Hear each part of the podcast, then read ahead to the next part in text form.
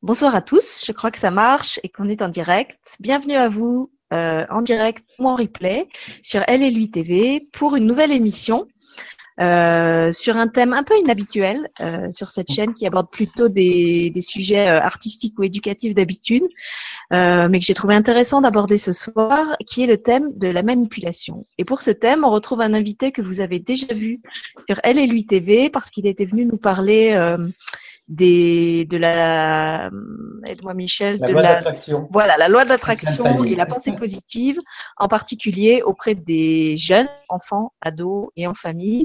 Et c'est Michel Guénier. Bonsoir Michel. Bonsoir Sylvie et bonsoir à toutes et à tous. Alors merci d'être revenu une nouvelle fois euh, parmi nous euh, pour aborder avec le, la clarté, euh, la simplicité et la bonne humeur qui te caractérise euh, un sujet qui, je crois, va, va intéresser beaucoup de gens. Oui. Donc, comme je le disais, quand tu m'en as parlé, je voyais pas trop ce que ce sujet avait à faire sur ma chaîne. C'était un sujet que j'avais déjà entendu sur d'autres chaînes qui avaient été déjà beaucoup traités à beaucoup de sauces, un peu comme la loi de l'attraction justement.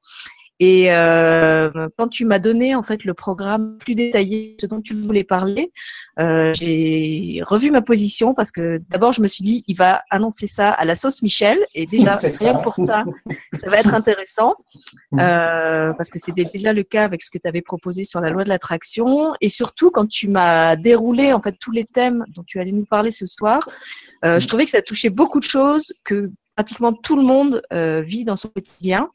Euh, et ce que je trouvais particulièrement intéressant, c'était que ta, ta conférence n'était pas axée sur euh, les formes aiguës, vraiment très violentes de manipulation, comme les pervers narcissiques et, et tous ces sujets qu'on- dont, dont on a déjà beaucoup entendu parler, mais aussi sur toutes les formes euh, un petit peu euh, larvées, insidieuses, beaucoup moins visibles et moins euh, euh, moins évoquées et moins frappantes de manipulation, Mm. euh, qui sont peut-être justement les plus courantes euh, et, les, et les plus comment je pourrais dire les hum, les plus masquées parce que justement elles font tellement partie de, de, de quelque chose qui est maintenant devenu presque naturel qu'on se rend même plus compte que c'est de la manipulation. Je sais pas si, si je m'exprime clairement, mais c'était ça mon bien. idée que voilà, il y a, il y a tellement de situations, que ce soit dans le couple, dans le monde professionnel, dans la famille, euh, dans les relations en général, dans, dans la société, euh, où, où ces, ces rapports de, de lutte, de pouvoir, de contrôle de l'autre sont en jeu,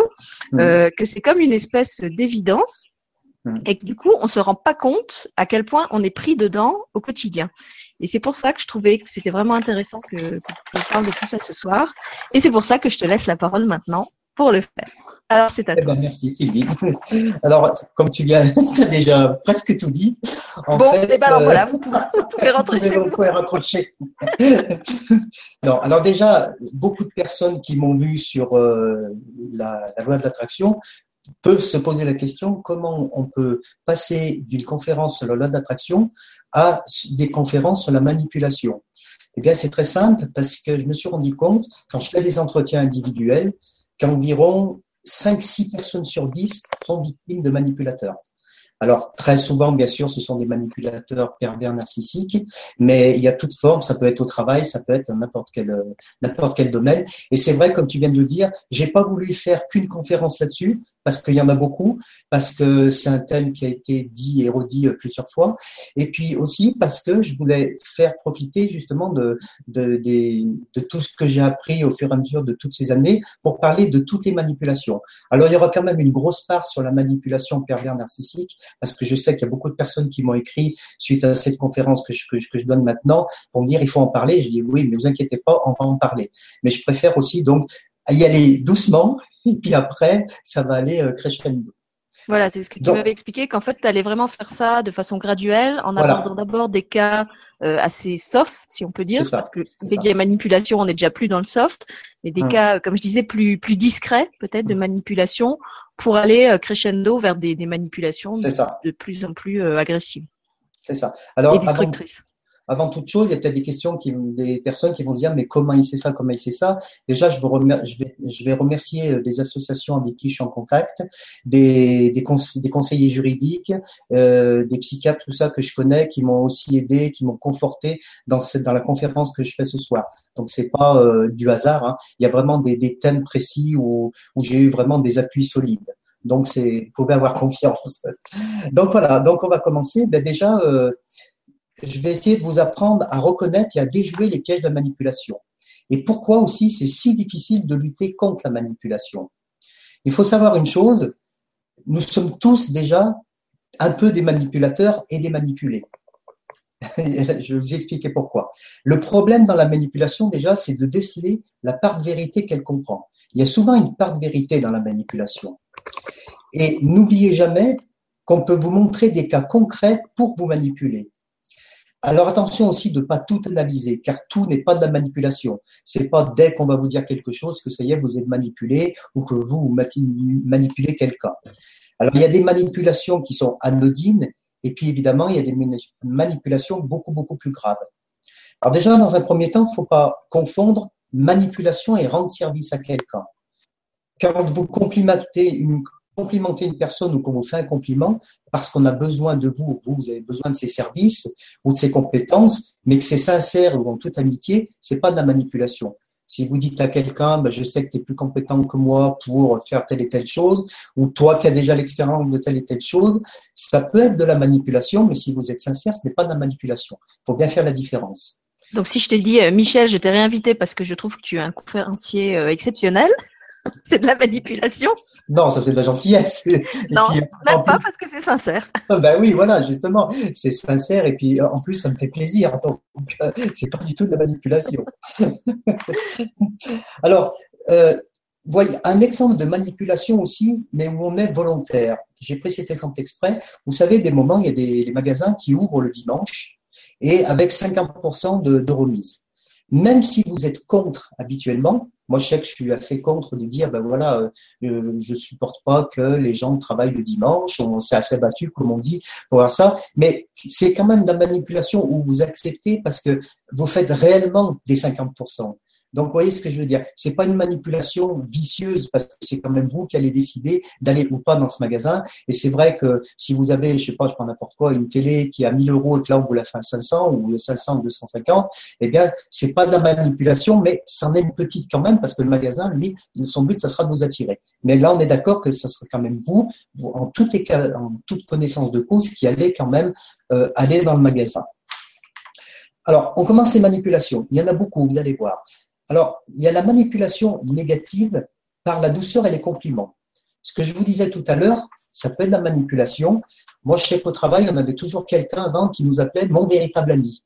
Et puis, systématiquement, derrière, il voulait vous demander quelque chose. Il vous prenait par, par l'épaule, mon véritable ami, tu peux me faire ci, tu peux me faire ça. Alors ça, évidemment, on les voit venir de loin. Ça, c'est vraiment de la manipulation.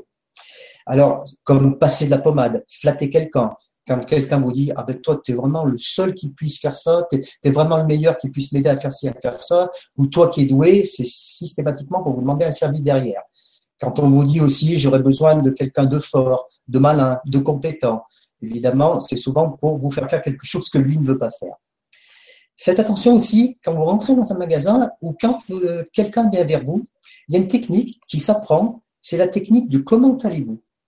Alors, ça paraît rien du tout, mais quand il y a quelqu'un qui ne vous connaît pas et qui vous dit comment allez-vous, eh bien, c'est mettre une petite chose positive. C'est. C'est comme s'il s'intéressait à vous. Et ça, ça s'apprend dans, les, dans, dans le commerce, ça s'apprend. C'est une forme de manipulation. Ça sert à établir le contact avec une phrase positive.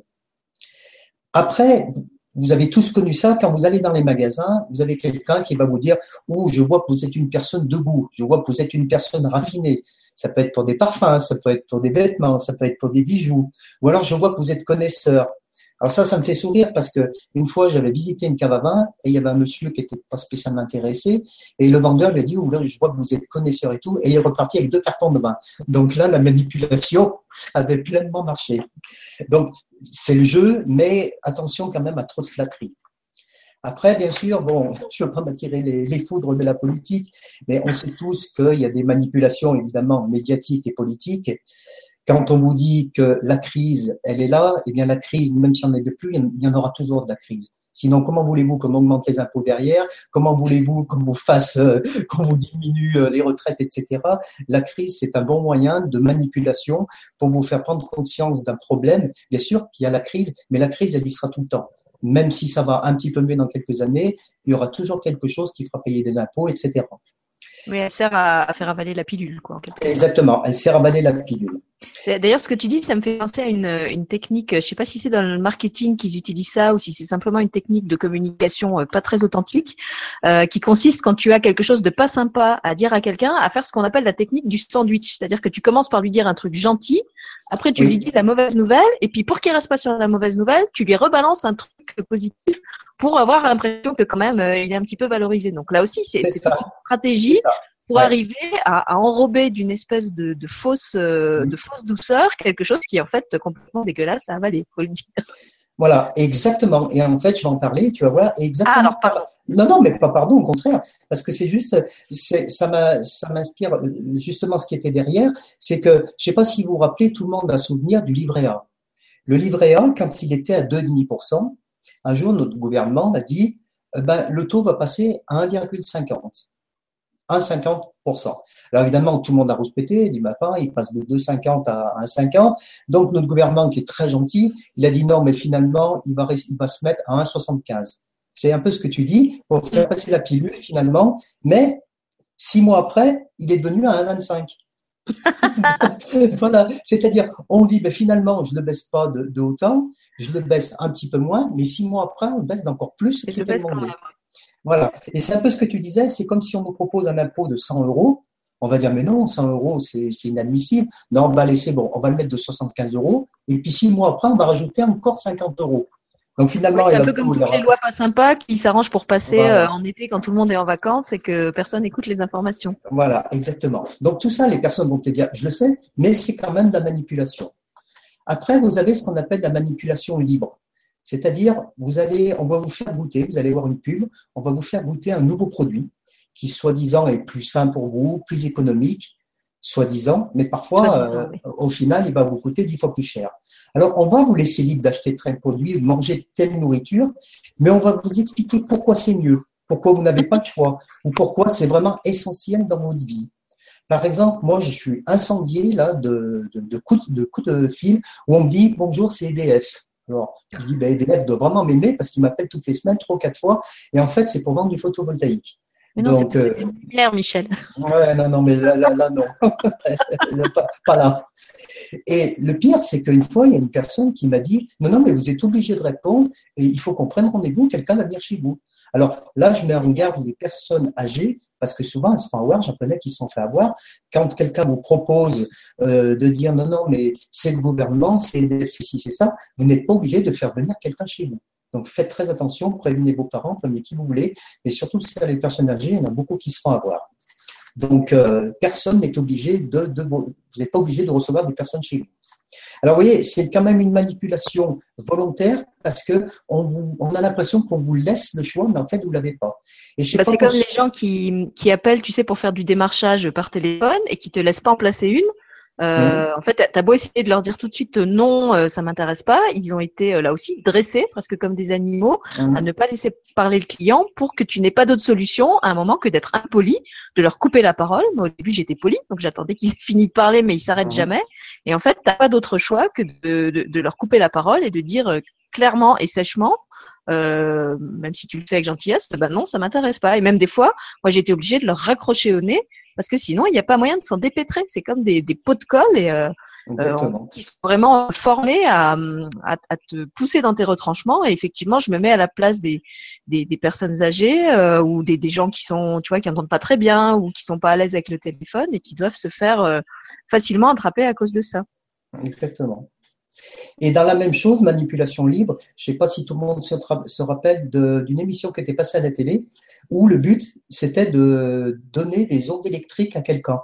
Je ne sais pas si certains se rappellent de cette émission. En fait, il y avait des gens et on faisait croire qu'en fait, euh, en, en tournant un bouton, ça leur mettait des ondes électriques.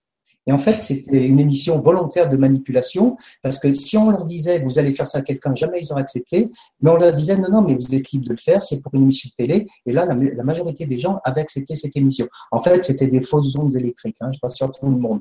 Mais cette émission est passée, c'était quand même assez, assez curieux. Oui, je me souviens. Voilà. Ensuite, donc, il y a la manipulation, ben, évidemment, par la pub et les commerçants. Alors, déjà, le, le plus important, pour un commerçant, c'est de vous faire rentrer dans le magasin. C'est de vous appâter, comme on dit. Alors, quand on vous dit vous avez gagné X cadeaux, alors ça, ça aussi, ça m'est arrivé deux ah fois de suite, notamment avec des, salons, des, canapés. Alors là, je tiens absolument à, dire cette anecdote parce que j'avais gagné, là, j'avais gagné un, collier Swarovski, enfin vraiment le truc super. Évidemment, je l'ai jamais vu. Hein.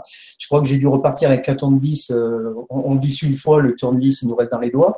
Mais j'y suis quand même allé. Je me suis dit, je vais quand même aller voir. Et il se trouvait, par chance, que ces vendeurs de canapés, ils avaient le même que le mien. Et le mien, il y a quelques années, on l'a payé 1000 euros et eux, ils le vendaient 5000 euros. Exactement le même. Ah oui, exactement le même. Donc, je suis allé avec ma femme, alors on leur a demandé, elle dit, mais pourquoi vous faites, euh, expliquez-moi ce prix. Moi, j'en ai un à 1000 euros. Ah non, non, mais c'est certainement pas le même. Là, c'est du, du, de la croûte de, de, de, du cœur, enfin, je sais pas quoi. Je lui dis, mais si, c'est exactement le même, c'est les mêmes coutures, etc. Au bout d'un moment, ça l'a énervé. Il m'a dit, non, mais moi, je suis que le vendeur, je suis pas le patron.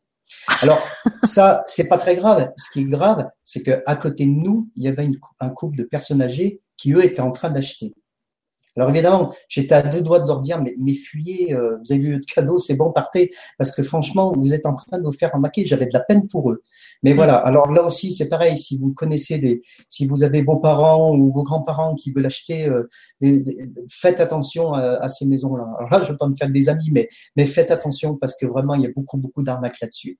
Les, les cadeaux, euh, ce sont des, cibles faciles, hein, les, les personnes âgées. Comme je disais, des fois, déjà, elles entendent pas bien, donc euh, on les on les attrape encore plus facilement. Elles, elles, sont toutes gentilles, elles osent pas dire non, elles osent pas couper la parole. Ça. Euh, et puis moi, je pense à d'autres cibles. C'est aussi toutes les personnes euh, qui sont ou dyslexiques ou un peu illettrées ou qui n'ont pas fait des mm-hmm. longues études et qui justement ne maîtrisent pas tous ces, ces processus-là. quand je travaillais encore dans l'éducation nationale, on avait beaucoup d'enfants qui venaient de, de familles de gens du voyage où souvent c'était les enfants qui remplissaient les papiers pour les parents parce que euh, les, parents n'étaient pas en état de le faire. Et du coup ben quand les enfants étaient à l'école les parents étaient tout seuls. Euh, et je me mets aussi à la place de ces gens-là qui, qui se font entuber par des gens euh, beaucoup plus formés et, et rusés qu'eux qui, qui sont en fait innocents et qui se font comme ça attraper, voire même des fois carrément endettés avec des, des emprunts, des dettes à n'en plus finir, euh, où, ils mettent le pied dans un engrenage. Et, c'est vraiment triste après où, ça peut les mener. Et le pire, c'est que ça s'apprend. Hein. Ils ont des véritables formations pour arnaquer les gens. Hein. C'est ça qui est vraiment incroyable. De même, pareil, quand on vous dit, euh, alors les cadeaux, une remise avec une date limite avant qu'il ne soit trop tard, tout ça, il faut faire très attention. Il faut toujours aller voir ailleurs pour voir si ce qu'on vous propose c'est pas moins cher ailleurs. Vous savez aussi, il y a des ventes flash. Alors parfois, ça vaut le coup les ventes flash, mais pas toujours. Moi, j'ai vu des sites où ils proposaient des ventes flash, c'était plus cher que que chez le constructeur alors qu'on vous proposait une vente flash de 50 ou 60%. Je me disais, mais sont bien chères ces ventes flash. Et quand vous alliez directement chez le constructeur, eh ben, elles étaient moins chères que leur vente flash à eux. Donc, je ne citerai pas de nom, mais aussi faites très, très, très attention. Après, bon, j'ai un petit coup, voilà, un petit, petit truc qui me fait toujours un peu sourire. C'est pas de la manipulation, mais vous savez, les prix. Souvent, il y a des choses qui me font rire quand on dit, tu l'as payé combien? Ah ben, je l'ai pas payé cher. Euh, il était, il était un peu plus de 20 euros. Il était à 29,90. Alors 29,90, c'est pas un peu plus de 20 euros, c'est à peine moins de 30 euros. Donc euh, c'est vrai que les prix sont volontairement 29,90, 39,90, et c'est vrai qu'on se fait un petit peu avoir parce qu'on dit bon c'est 20 et quelques, non c'est pas 20 et quelques, c'est à peine moins de 30. Donc faites attention à ça aussi, mais bon, je pense que là personne n'est dupe. Alors, et puis aussi, il y a tous les produits promo euh, et en tête de gondole, ou si vous avez la curiosité d'aller en tête de rayon, dans le rayon, et ben en fait, vous découvrez qu'ils sont pas du tout en promo et qu'ils sont euh, ou aussi mm. chers, ou même des fois plus chers que les produits qui sont, euh, qui sont à l'intérieur. Alors, tu dois lire dans mes pensées parce que j'allais juste parler de la voiture, la fameuse voiture qui est en vitrine, tu vois. Alors, ça aussi, c'est une technique. Euh, J'espère qu'il n'y a pas de garagiste qui m'écoute ce soir. c'est une technique aussi euh, qui est bien connue. Euh, en fait, vous allez acheter une voiture et puis vous voyez une, une, voiture qui est un petit peu isolée. Et vous demandez au garagiste de dire et cette voiture il va vous dire non non mais cette voiture je peux pas vous la vendre. Elle est retenue par, par la fille du patron ou par un tel un tel et en fait très très souvent au bout d'un moment il va vous dire bon attendez ben, je vois que celle-là vous intéresse. Je veux quand même appeler puis souvent c'est une voiture qui veut se débarrasser elle n'est pas plus retenue que d'autres voitures. Et souvent, quand ils veulent la faire partir en premier, eh bien, ils vont la mettre un petit peu à part. C'est une technique, hein, c'est une technique de vente. Et pour la faire partir, ils vont vous dire qu'elle qu'elle est déjà retenue, etc. Alors là, faites attention aussi parce que c'est pas toujours la meilleure voiture qui vont vous exposer euh, en vitrine. C'est pas à chaque fois pareil, mais c'est quand même une technique aussi qui, qui est connue à ce niveau-là. Quand vous êtes dans un magasin aussi, vous voyez donc des soldes. Alors encore une fois, c'est pas systématiquement, mais ça fait partie de ces petites manipulations. Donc vous voyez un, article que vous avez vu dans une pub, et puis là on va vous dire qu'il est plus dispo, ou alors qu'il n'y a plus la taille voulue. Pourquoi? Ça va être aussi pour vous vendre à votre taille un article qui n'est pas soldé. Donc là aussi, bah souvent on est dans le magasin, puisque c'est leur but, c'est d'aller dans le magasin et on achète. Donc euh, après, évidemment, il y a le jeu. On va vous dire, oula, mais ça vous va bien ce pantalon. Je vous verrai bien, il n'y a qu'une chemise qui va avec. Vous voyez à chaque fois, on ajoute quelque chose. Et par contre, le pantalon va être soldé et la chemise ne va pas l'être. Alors, vous allez me dire, oui, mais je suis libre d'accepter ou pas. Mais parfois, on ne se rend pas compte. Parfois, on, on, on, rentre pour acheter une chemise et puis on ressort avec, euh, avec la chemise, le pantalon, les chaussures et les chaussettes. Donc, euh, il faut quand même faire attention à ces, ces, ces formes de manipulation. Michel, excuse-moi, je voudrais juste réagir par rapport à, une personne euh, qui, nous pose des commentaires pas très sympathiques euh, avec des noms d'oiseaux, euh, parce qu'en fait, elle dit qu'on qu'on connaît rien au sujet, et donc je voudrais juste répondre à cette personne que toi-même, tu es dans la vente, que donc tu parles de quelque chose que tu maîtrises et que, tu connais parfaitement, et que tout ce que tu dis, ça s'appuie aussi sur une expérience solide, étant donné que tu es toi-même un commercial, mais pas un commercial véreux. voilà. Donc c'est pas la peine d'être vulgaire avec nous, monsieur. Euh, vous, pouvez vous exprimer euh, clairement. L'émission est ouverte à tout le monde. Par contre, vous n'êtes pas obligé euh, de dire des grossièretés que je n'aurais pas le, la mauvaise idée de lire en public pour pas vous mettre mal à l'aise. Merci. je t'ai dit qu'on ne serait pas que des amis. Hein. Ah bah oui, c'était sûr, sûr. alors, quand on va parler des pervers narcissiques, alors là, ça risque d'être pire. Mais bon, c'est pas grave. alors, on va se préparer. alors après, dans les manipulations, il y a aussi tout ce qui est évidemment secte et religion où là, euh, là aussi, j'ai connu des personnes hein, que j'ai aidées, où on leur a promis des évolutions spirituelles. Alors attention, parce que... Tu dois lire dans mes pensées, parce que la, la fameuse personne vient d'effacer ces deux commentaires et elle posait une question où elle demandait si on n'était pas dans une secte tous les deux. Ah, d'accord. bah écoute, c'est pas grave. Donc voilà. C'est pas, pas grave. Donc attention, parce que la spiritualité, justement, peut attirer énormément de charlatans avec des proies faciles qui sont en quête de réponse. Alors c'est très facile parce qu'on va vous faire observer que le monde va mal, que la, société actuelle, bah justement, que c'est pas une bonne société, qu'il y a des guerres, qu'il y a des conflits, que le monde est noir, et on va essayer de vous apprendre à vous détacher de cette réalité pour vivre dans un monde meilleur. Prendre conscience du malade de chacun et donner, soi-disant, des moyens pour améliorer sa condition de vie. Là aussi, ces manipulateurs vont utiliser la flatterie et ils vont essayer, bien sûr, de mettre toutes vos qualités en avant. Et là aussi, c'est très facile de prouver par des faits concrets que leur croyance va être meilleure que celle des autres. Donc là aussi, tout ce qui est secte, alors religion, peu importe, mais souvent au niveau des sectes, ils sont très très très très puissants. C'est pour ça que dans les sectes, on voit parfois des gens euh, très haut placés, parce qu'ils ont un pouvoir aussi euh, de, de séduction et un pouvoir de manipulation qui est vraiment vraiment très très très fort. Bah, et d'ailleurs, je voulais te lire le, commentaire d'un autre Michel, c'est Michel Ribs, euh, qui travaille euh, comme moi autrefois sur, euh, sur le grand changement et qui dit Bonsoir Michel, bonsoir Sylvie, un sujet important, car certains sont passés maîtres dans le domaine de la manipulation. Et effectivement, Michel est bien placé pour savoir comme moi que la manipulation s'exprime dans tous les domaines, y compris ceux qui se disent les plus bienveillants et bienfaisants. Et, et c'est là peut-être que, que l'entourloupe est encore plus monumentale euh, parce que c'est le domaine où on l'attendrait le moins et où parfois l'arnaque est la plus grande. Hum, exactement. Alors la manipulation aussi, ça peut être par la discrimination ou des moqueries. Quand j'ai fait la conférence, je ne sais pas si tu te rappelles, ado enfant, j'en parlais. Euh, quand on dit à quelqu'un, euh, bah, tu pourras jamais réussir dans la vie à un enfant ou un ado parce que tu viens de tel milieu, parce que tu as tel défaut physique ou mental, ou harceler quelqu'un, c'est aussi de la manipulation. Par exemple, si tu dis, bah, je te, tu me donnes ça, je te raquette, et si tu, si tu le dis à tes parents, il t'arrivera telle et telle chose, c'est aussi de la manipulation. c'est une manipulation plus grave, c'est du harcèlement, mais ça fait partie aussi des manipulations. Après, il y a la manipulation aussi par le chantage.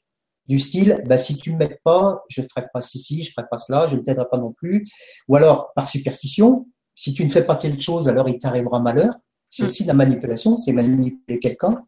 Il y a aussi au travail, si tu veux une promotion, ben, il va falloir en faire plus.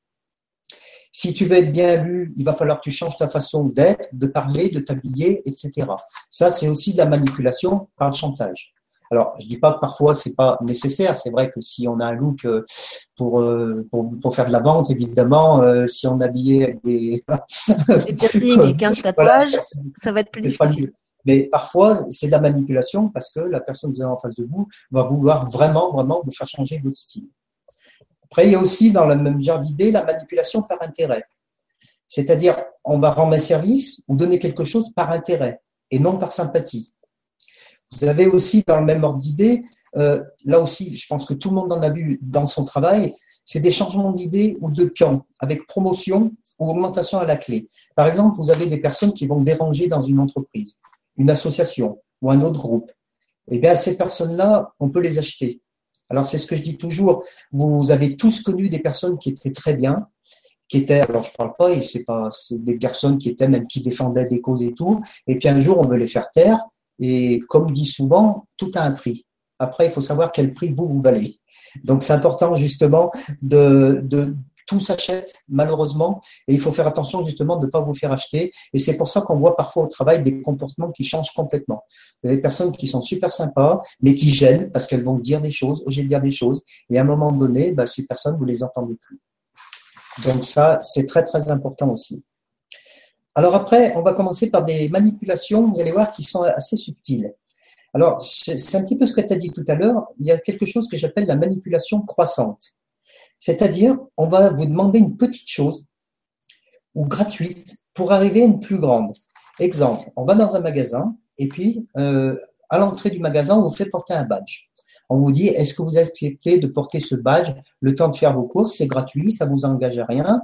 Euh, par exemple, ça peut être pour le cancer, ça peut être pour ce que vous voulez. Donc vous, vous allez porter ce badge. Eh bien, il est prouvé, il est prouvé que à la sortie, si on vous demande un don, vous allez le faire. Beaucoup plus que si vous n'aviez pas porté ce badge.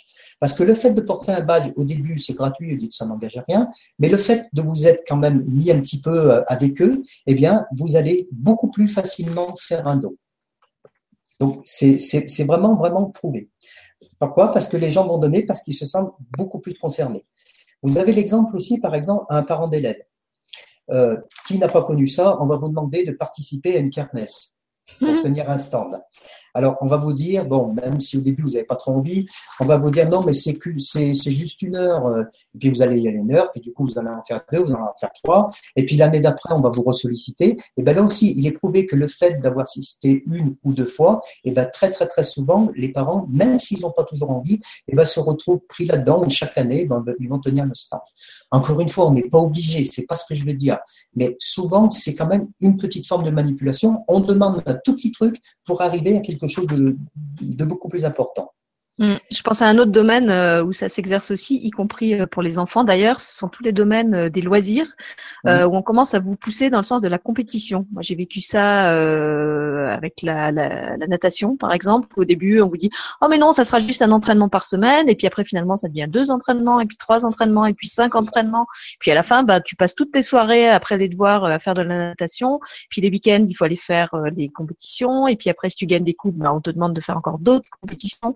Alors alors qu'en fait, euh, bah, t'étais, moi, j'étais pas du tout compétitrice dans l'âme, c'était pas ça qui m'intéressait, mais il y avait effectivement cette espèce de, de pression de nageur qui euh, qui nous poussait. Et puis ça existe aussi, euh, je le vois au niveau des écoles de musique au début, euh, que ce soit avec les chorales ou avec l'instrument, bah, c'est pareil. Euh, on vous dit mais non, il y aura juste euh, une heure de solfège et une heure d'instrument. Et puis après, bah non, il faut commencer à préparer des éditions et puis il faut commencer à préparer des concerts. et, et ce, ce, truc pour lequel on avait signé pour une heure par semaine, bah, ça devient vite deux heures, trois heures. Donc je, je dis pas hein, qu'il faut pas faire de faut pas faire de musique, il faut pas faire de sport. Euh, mais là aussi, quand à un moment vous sentez que ça devient trop, que ce soit pour vous ou pour votre enfant, euh, rappelez-vous que vous avez le droit de dire non, que c'est pas pour ça que vous avez signé au départ. Euh, moi, dans ma vie, ma philosophie, c'est toujours de bien mettre les choses claires au départ. Voilà, si on me dit ça sera une heure par semaine, eh ben, je m'engage pas à faire plus d'une heure par semaine je choisis de faire plus, ok, je le fais une fois, deux fois, mais je le ferai pas dix fois. Et quand la personne revient et essaye de faire pression sur moi, je dis ah mais non, rappelle-toi, le contrat de départ, c'était une heure par semaine. C'était pas deux heures et c'était pas dix heures. Alors, ok, maintenant, tu as peut-être changé tes objectifs, tu as peut-être décidé qu'il y aurait concert, qu'il y aurait compétition. Mais au départ, moi, c'est pas pour ça que je me suis inscrite.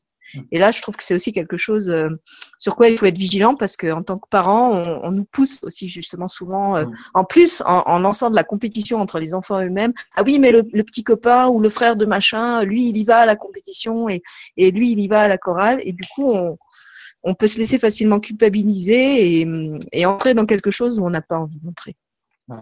C'est bien, c'est bien la manipulation croissante, c'est bien ce qu'on disait. Et tout le monde n'a pas la force de dire, ben non, je suis pas d'accord. Il y a beaucoup de gens qui acceptent euh, malgré leur volonté. Alors bien sûr, une manipulation croissante, mais aussi la décroissante. Donc c'est l'inverse. C'est-à-dire, on va demander quelque chose de très important pour le réduire ensuite. Pourquoi? Parce que la première demande sera très souvent refusée, mais la plus, celle d'après va être acceptée. C'est un petit peu comme un, quand on marchande un prix. Au début, vous êtes n'importe où, mm. dans les sous, ce que vous voulez. On vous annonce un prix très haut, en, sachant très bien que, alors si vous baissez pas, tant pis pour vous, mais en sachant très bien que ce prix va baisser. Ça peut être aussi la substitution d'un produit qui est très cher par un moins cher parce que le commerçant va vouloir le vendre en priorité. Donc d'abord, il va vous présenter ce qui est cher. Non, c'est trop cher. Et après, vous allez avoir un moins cher. C'est pareil pour demander un service. Imaginez par exemple quelqu'un qui vous dit euh, euh, Est-ce que tu peux m'amener à l'aéroport demain si c'est à 100 km Vous n'avez peut-être pas très envie, mais en fait, il aura peut-être juste envie de vous l'emmener à la gare. Alors vous, au début, vous allez dire euh, bah, à l'aéroport, bah, je sais pas. Après, il va vous dire non, bah, finalement, écoute, laisse tomber. Si tu peux juste m'emmener à la gare, qui est à 10 km. Vous voyez, c'est quand même de la manipulation. Voilà, comme si en plus il faisait un geste pour te rendre service. C'est là que ça, devient vraiment euh, pernicieux. C'est que tu as l'impression qu'il fait ça par gentillesse envers toi, alors qu'en fait, mm-hmm. depuis le début, son projet, c'était que tu l'emmènes à la gare. Il n'avait pas besoin que tu l'emmènes à la gare. Exactement, exactement. Alors attention, tout le monde n'est pas comme ça, mais il y a des gens qui sont spécialistes de ça. C'est pareil pour les heures supplémentaires. Euh, peut-être parfois dans certaines entreprises, on va vous dire, bah, tiens, est-ce que tu peux me faire 5 heures supplémentaires? Bah non, 5 heures, j'avais pas prévu. Bon, bah écoute, tant pis, est-ce que tu peux m'en faire qu'une? Mais à, la base, souvent, la personne souhaitait que vous lui en fassiez une. Et après, on, se trouve dans une situation où on a du mal à refuser. Parce qu'au début, on prend peur, on dit bah, 5 heures, puis après, ça tombe à une. Ah bah oui, une, je peux alors que même peut-être qu'au départ, vous n'aviez pas envie du tout de la faire, cette heure supplémentaire. Donc, c'est de la manipulation, euh, non déplaise à monsieur tout à l'heure, mais ça existe, c'est de la manipulation décroissante. Alors c'est pareil, si je dis euh, est-ce que tu peux me dépanner de 1000 euros? Il y a beaucoup qui vont dire non. Et puis après il dit bon, ben, ça fait rien, est-ce que tu peux me dépanner de 100 euros? Et eh ben il y en a peut-être qui diront non, mais c'est vrai que la personne dira beaucoup plus facilement. Oui si c'est quelqu'un de votre famille, 1000 euros ça fait beaucoup, 100 euros, euh, bon ben on a, comme tu dis, on a l'impression en fait qu'on nous fait une fleur. C'est quelque chose euh, que les gens qui, qui, qui mendient dans la rue, j'allais dire qui raquettent, qui, qui mendient dans la rue font souvent aussi, tu sais, de, de demander une grosse somme tu dis non, puis ah bah finalement, est-ce que vous auriez pas juste 2 euros ou 1 euro? Ou des fois, c'est l'inverse, ils te demandent, tu donnes, puis ils disent ah ouais, mais c'est pas beaucoup, vous pourriez pas donner plutôt 5 euros? C'est ça. Alors après, on va voir d'autres styles de manipulation. La manipulation par le toucher. Là aussi, c'est prouvé scientifiquement que le toucher favorise beaucoup les messages à faire passer, mais aussi la manipulation. Serrer la main, c'est pas très efficace. Et quand quelqu'un vous touche le bras, alors attention, il y a des personnes qui sont très tactiles, des personnes qui vont, qui vous aiment beaucoup. C'est pas dès que quelqu'un vous touche le bras, vous allez le repousser. Mais surtout des personnes, par exemple, qui vous connaissent pas tellement. Ça peut être dans le cadre du travail, ça peut être n'importe où, dans une, une, soirée. La personne qui vient vers vous, qui vous prend par l'épaule et tout. Faites très attention parce que le toucher, c'est aussi une forme de manipulation. C'est une manipulation qui, qui s'apprend. Donc encore une fois, si ce sont des inconnus, euh, si ce sont des gens vous sentez qui veulent obtenir quelque chose de vous, euh, faites attention quand même, c'est de la manipulation. Le toucher, c'est de la manipulation. Bah, le toucher, c'est tout de suite entrer dans la sphère de l'intime et de la familiarité. Et donc, à partir du moment où quelqu'un te touche, c'est comme si déjà il entre énergétiquement dans ton dans ton champ, dans ton mm. dans ton aura, et en plus il, il, instaure euh, de suite un espèce de rapport, oui, de, de proximité avec toi si dans, dans, la société telle telle qu'elle est. Et ça se fait beaucoup, hein. Ça se fait beaucoup, hein. De plus en plus, même on voit des gens mettre la main sur l'épaule, ils prennent par le bras. Après, il y a de la séduction aussi. ça, me, ça me virisse. ça me fait reculer de 15 pas. Et d'ailleurs, ça, ça m'amène à te poser une question de, de Nathalie Torres que je trouve très intéressante, qui dit qu'en fait, il suffit de bien saisir l'intention mais que les manipulateurs parfois arrivent à bien cacher leur jeu. Alors comment reconnaître une intention réelle? Donc dans ce cas-là, par exemple, comment euh, sentir si la personne qui, qui, te touche, même si tu la connais pas bien, c'est juste parce que c'est une personne tactile, comme tu disais, euh, et c'est vrai mm. que moi je, je, peux être aussi assez assez direct et assez familière, ou si c'est quelqu'un justement qui, qui va avoir tendance à essayer de t'embringuer euh, dans, dans quelque chose de louche. Ben, c'est assez, à la limite, c'est assez facile parce que la personne qui va manipuler, elle va demander quelque chose derrière. Ou alors elle va essayer de séduire. Après, comme je dis, la séduction, ça peut être normal aussi, ça peut être un jeu. Mais quelqu'un qui est vraiment sincère, qui te prend par le bras, il va être content de te voir, il va être chaleureux. en plus, bon, les femmes ont encore plus d'intuition que les hommes à ce niveau-là. Vous allez bien sentir quand même si la personne cache quelque chose ou pas. Donc, je pense que la réponse, c'est vraiment celle-ci, c'est-à-dire s'il n'y a rien derrière, si c'est vraiment chaleureux, si c'est quelqu'un qui vient avec son cœur et qui, qui te prend par le bras parce qu'il t'aime beaucoup et tout, c'est quand même différent que quelqu'un que tu connais pas bien et qui va te prendre par le bras. Très très souvent, cette personne après va demander quelque chose. Donc je pense il y a, que il y a d'autres signes. Si c'est quelqu'un de, de, chaleureux, même si tu le connais pas bien, je sais pas. Moi, je pense par exemple à des personnes euh, dans mon entourage. Il y a beaucoup de, de, méridionaux, de maghrébins qui sont comme ça, des, des gens euh, très très tactiles, très euh, euh, dans la chaleur, très solaires et qui effectivement ont tendance à, à facilement prendre le bras, te mettre la main sur l'épaule, mais mais tu sens que c'est comme ça, c'est leur personnalité. Et d'abord, ils le font pas qu'avec toi, ils le font qu'avec tout le monde. Euh, et puis c'est c'est un comportement général, c'est pas juste le toucher, c'est c'est dans la voix, c'est dans les gestes qu'ils font. Euh, Bon, ça en eux, c'est une sorte de charisme. Oui, que ils vont rien demander derrière. Et voilà, et en plus, ils vont rien demander derrière. C'est ça qui est important. Alors, comme tu en parles aussi, bah, il y a la manipulation par les yeux et par la voix. Tu viens d'en parler aussi, tu vois, décidément, dans télépathie, ça. Donc, euh, par les yeux, faites attention aussi, parce qu'il y a des personnes aussi qui s'entraînent, hein, qui vont vous fixer intensément, employer des, des, euh, des, des tons, par la parole aussi, on peut beaucoup, beaucoup manipuler. Il y a beaucoup de gens euh, eh ben, qui s'entraînent, qui vont avoir, vous savez, les voix graves, alors on en entend euh, sans arrêt dans les pubs. Moi, je sais que ça m'énerve un peu, mais bon, c'est vrai qu'une voix grave et sensuelle sera beaucoup plus peut-être convaincante d'une voix fluette et hésitante. C'est certain. Mais là aussi, faites attention parce que c'est, il y a des gens qui sont spécialistes pour fixer les autres. Alors imaginez quelqu'un qui vous fixe et qui en plus vous prend par le bras. Alors là, vous avez la totale. Mais voilà. En t'écoutant, je, je, repense parce que cet après-midi, je suis allée voir le, livre de la jungle avec mon fils et je pense au serpent, tu sais, qui chante. Et c'est que c'est grand Dieu qui. voilà, c'est ça. C'est la manipulation. Alors maintenant, voilà, par rapport à ces manipulations-là, et là, comme je disais, on a les crescendo, donc je vais vous parler de la manipulation par la mémoire du passé. Alors là aussi, il y a des personnes qui vont prendre, vous rappeler des événements, rappel des événements douloureux, soit qui sont passés dans le monde, par exemple, on va vous dire, je suppose que vous avez tous en mémoire ce qui s'est passé telle date, ou alors vous avez tous vécu telle chose, ressenti telle chose, vous avez tous parfois mal au dos, vous avez tous parfois du mal à dormir. Et ça, c'est vrai, et ça vous rappelle des choses que vous avez vécues dans le passé. Et là, derrière, ils vont en profiter pour vous vendre quelque chose.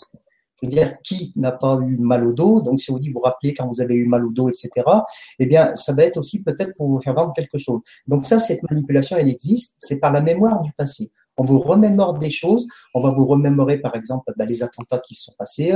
On va vous remémorer qu'il y a eu des vols récemment dans le quartier, donc on va en profiter pour vous vendre une alarme, etc. Donc euh, ça, c'est la manipulation par la mémoire du, passé. Après, il y a la manipulation. Je vais vite hein, parce qu'il y en a, il y en a plein. Et hein, puis après, il faut tout, passer. La manipulation par la peur et le soulagement. Alors c'est un peu souvent comme dans les films où on voit le méchant et le bon policier dans les interrogatoires.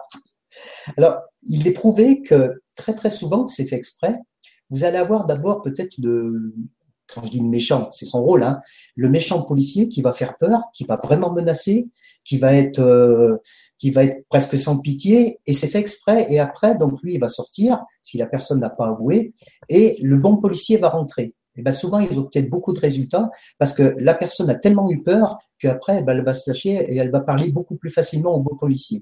Ça aussi, c'est des techniques, hein, c'est pas moi qui les ai inventées, mais c'est cette manipulation de la peur et du soulagement. Par exemple, je prends autre chose. Imaginez par exemple euh, un jour on vous dit, eh bien, euh, on aurait besoin de vous. Est-ce que vous êtes d'accord pour nettoyer euh, une rivière qui est polluée? Alors bon, alors au début, vous allez peut-être dire oui parce que vous êtes un petit peu écolo, vous sentez concerné. Et il est prouvé aussi que si on vous dit attention, il y a beaucoup de déchets qui vont, euh, qui sont toxiques, eh bien évidemment, vous n'allez pas y aller. Donc vous allez prendre peur. Vous dire non, je ne veux pas nettoyer des déchets toxiques. Puis après, on va dire non, mais finalement, euh, c'est juste pour enlever des déchets. Vous voyez, donc on va vous faire peur. Et une fois que on aura obtenu le, la peur que vous avez. C'est comme tout à l'heure pour la manipulation. Voilà, oui, c'est la même que, qu'avec les pilules qu'on essaye de faire avaler en, en grossissant le truc et en le réduisant après. Exactement. C'est comme quand on va vous montrer à la télé des images très fortes ou très choquantes pour vous faire peur, et puis après on va vous donner les remèdes ou on va vous indiquer ce qu'il faut faire pour, pour, pour pallier à ce genre de situation. Donc c'est la manipulation qui existe par la peur et le soulagement. Après, vous avez la manipulation aussi qui peut être plus ou moins médicale et développement personnel.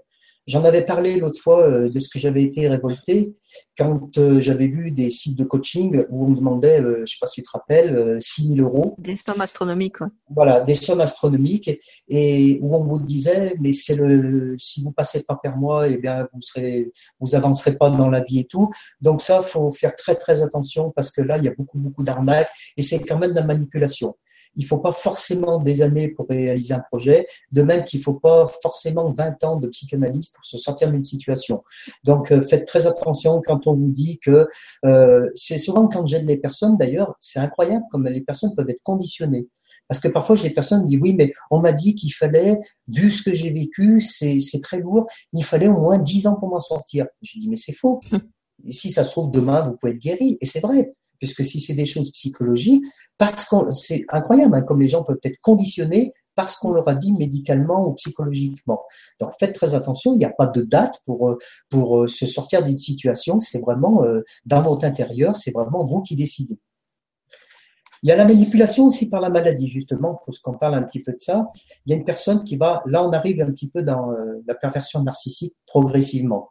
Une personne va profiter de sa maladie pour vous faire cette ces quatre volontés. Ça va être du style, bah, tu vois bien que je suis trop fatigué, tu vois bien que je peux pas marcher. Est-ce que tu peux pas aller me faire ci? Est-ce que tu peux pas m'apporter ça? Est-ce que tu peux pas aller faire les courses à ma place? Alors, ça peut être aussi pour des maladies mentales ou morales. Hein. Il y a des personnes qui vont dire, et ça je l'ai connu, eh ben, si tu me quittes, j'aurai jamais la force, ou si tu fais ça, je me suicide, tu vois bien que je suis en, train de, en pleine dépression. Et ça, il y a beaucoup de personnes qui viennent me voir, ça les bloque complètement. Il ne faut pas céder à ce genre de manipulation mentale. C'est c'est pas bon du tout. Vous n'êtes pas coupable si la personne est dans cet état. Et on arrive aussi maintenant aux manipulations plus importantes, la manipulation par la force et la menace. Là aussi, on commence justement par arriver euh, au pervers narcissique qui va vous menacer par rapport au divorce sur les enfants, l'argent, le risque de chômage, le suicide. Si tu me quittes, tu ne verras plus les enfants. Et comment tu feras sans travail, sans argent? Si tu pars, je me suicide. Alors là, dans les associations que j'ai consultées euh, et qui m'aident, m'ont dit que pour eux, c'était jamais arrivé. Toutes les menaces, il n'y en a aucune pour le moment dans les personnes que je connais qui l'ont mis exécution. Alors ça, je dis ça pour déculpabiliser, les personnes qui se disent oh là là, mais il m'a dit que s'il me quittait ou elle m'a dit que s'il me quittait, suicidait. Euh, voilà, si ça peut vous faire plaisir, euh, il y pour le moment, il n'y a pas eu de cas qu'on connaît dans les associations. Alors surtout, donc, ne pas culpabiliser. Et dites-vous bien que si vous ne faites rien, le résultat va quand même empirer. Après, cette manipulation, elle est très subtile, parce que parfois, il y a une part de vérité. Quand la personne vous dit, est-ce que tu as pensé à la tristesse des enfants? Oui, les enfants, ils vont être tristes, mais c'est pas forcément de votre faute qu'ils vont être tristes. Mais vous, ça va vous mettre une culpabilité, parce que vous allez dire, ah bah oui. Donc, vous voyez, c'est très pervers, là aussi, et très manipulateur, parce que on va utiliser des faits qui peuvent être vrais. Il y a aussi par rapport au passé. Tu te rappelles quand tu m'as dit que tu m'aimerais toujours. Je te rappelle qu'on s'est marié sous serment à l'église. Rappelle-toi aussi le jour où tu m'as blessé, où tu m'as dit ça, où tu m'as fait mal. Ou alors prendre des traits de caractère. Tu n'as pas toujours un caractère facile. Tu es toujours énervé. Plusieurs personnes le disent, même les enfants. Et eh bien ça, croyez-moi, il y a énormément de personnes qui se remettent en question, se remettent en cause à cause de ça. Alors là aussi, quelque chose qui va beaucoup aider les, gens. Euh, là, je m'adresse à toutes les personnes Faites attention quand vous avez quelqu'un, ça me fait un peu sourire parce que j'en connais euh, à l'appel. C'est une forme de manipulation, de manchon sentimental quand vous avez votre partenaire qui vous dit on va prendre du recul ou faire un break. Ça, ça veut dire je veux plus voir ta tête. Je vais te larguer. voilà, voilà. Alors, je sais qu'il y a des personnes qui sont contre, qui me disent mais non, euh, euh, il était sincère ou elle était sincère. Très très souvent, on s'est aperçu qu'il y avait une femme derrière, un amant ou une maîtresse derrière. Mais quand quelqu'un vous dit je vais faire un break, c'est jamais jamais bon signe. Même s'il vous dit non non mais patiente, j'ai besoin de, de de faire un break euh, quelque temps, c'est jamais très très très bon signe. Pareil aussi parce que ça arrive quand vous avez une personne qui vit avec une autre. Et là aussi, j'insiste parce que, alors bien sûr, là on parle plus d'amant et de maîtresse. Hein, quand vous avez une personne qui vit avec une autre et qui vous dit, mais je peux pas la quitter, pourtant je t'aime, mais je peux pas quitter ma femme ou mon mari parce qu'on va se redonner une chance. Ça, ça veut dire, eh ben, j'ai pris ce que j'avais à prendre avec toi et maintenant tu m'as assez servi. Vraiment, je le dis, ça va pas plaire ce que je dis, mais c'est vraiment la vérité. J'ai connu aucun cas des personnes que j'ai aidées qui m'ont dit, si, si, ça s'est arrangé. Quand vous êtes avec quelqu'un qui est avec sa femme, ou, l'inverse, une femme qui est avec son mari, qui vous dit non, non, mais euh, je préfère arrêter parce que je veux redonner une chance à mon mari, je veux redonner une chance à, ma femme, mais c'est toi que j'aime, c'est du pipeau. Quand on vous aime vraiment, il n'y a aucune raison que vous soyez pas ensemble. Après, bien sûr, chez dire, il y a le prétexte des enfants, il y a tout un tas de choses, mais tous les cas que j'ai vus, ça s'est toujours terminé que, eh en fait, la personne sert uniquement d'amant ou de maîtresse. Donc voilà, je tenais absolument à dire ça parce que ça, ça fait partie des grosses manipulations. Maintenant, donc, on va arriver ben, au thème que beaucoup attendent, hein, c'est la manipulation pervers narcissique. Alors déjà, il ne faut pas confondre la manipulation au travail, qui n'est pas forcément perverse, mais elle peut simplement être à but d'avoir une place intéressante. C'est quand même de la manipulation, par exemple, quelqu'un qui va peut-être euh, vous faire saquer ou vous faire moins aimer par, le chef et tout, c'est pas toujours pervers narcissique. C'est de la manipulation, certes, mais ça va être pour un but bien précis. Le pervers narcissique, c'est pas ça. On va voir exactement ce que c'est. Alors déjà, là, comme je disais tout à l'heure, je remercie beaucoup les associations et je vous citerai le nom d'une association avec qui je, travaille, avec qui euh, on a beaucoup de liens et je vous en parlerai un petit peu tout à l'heure.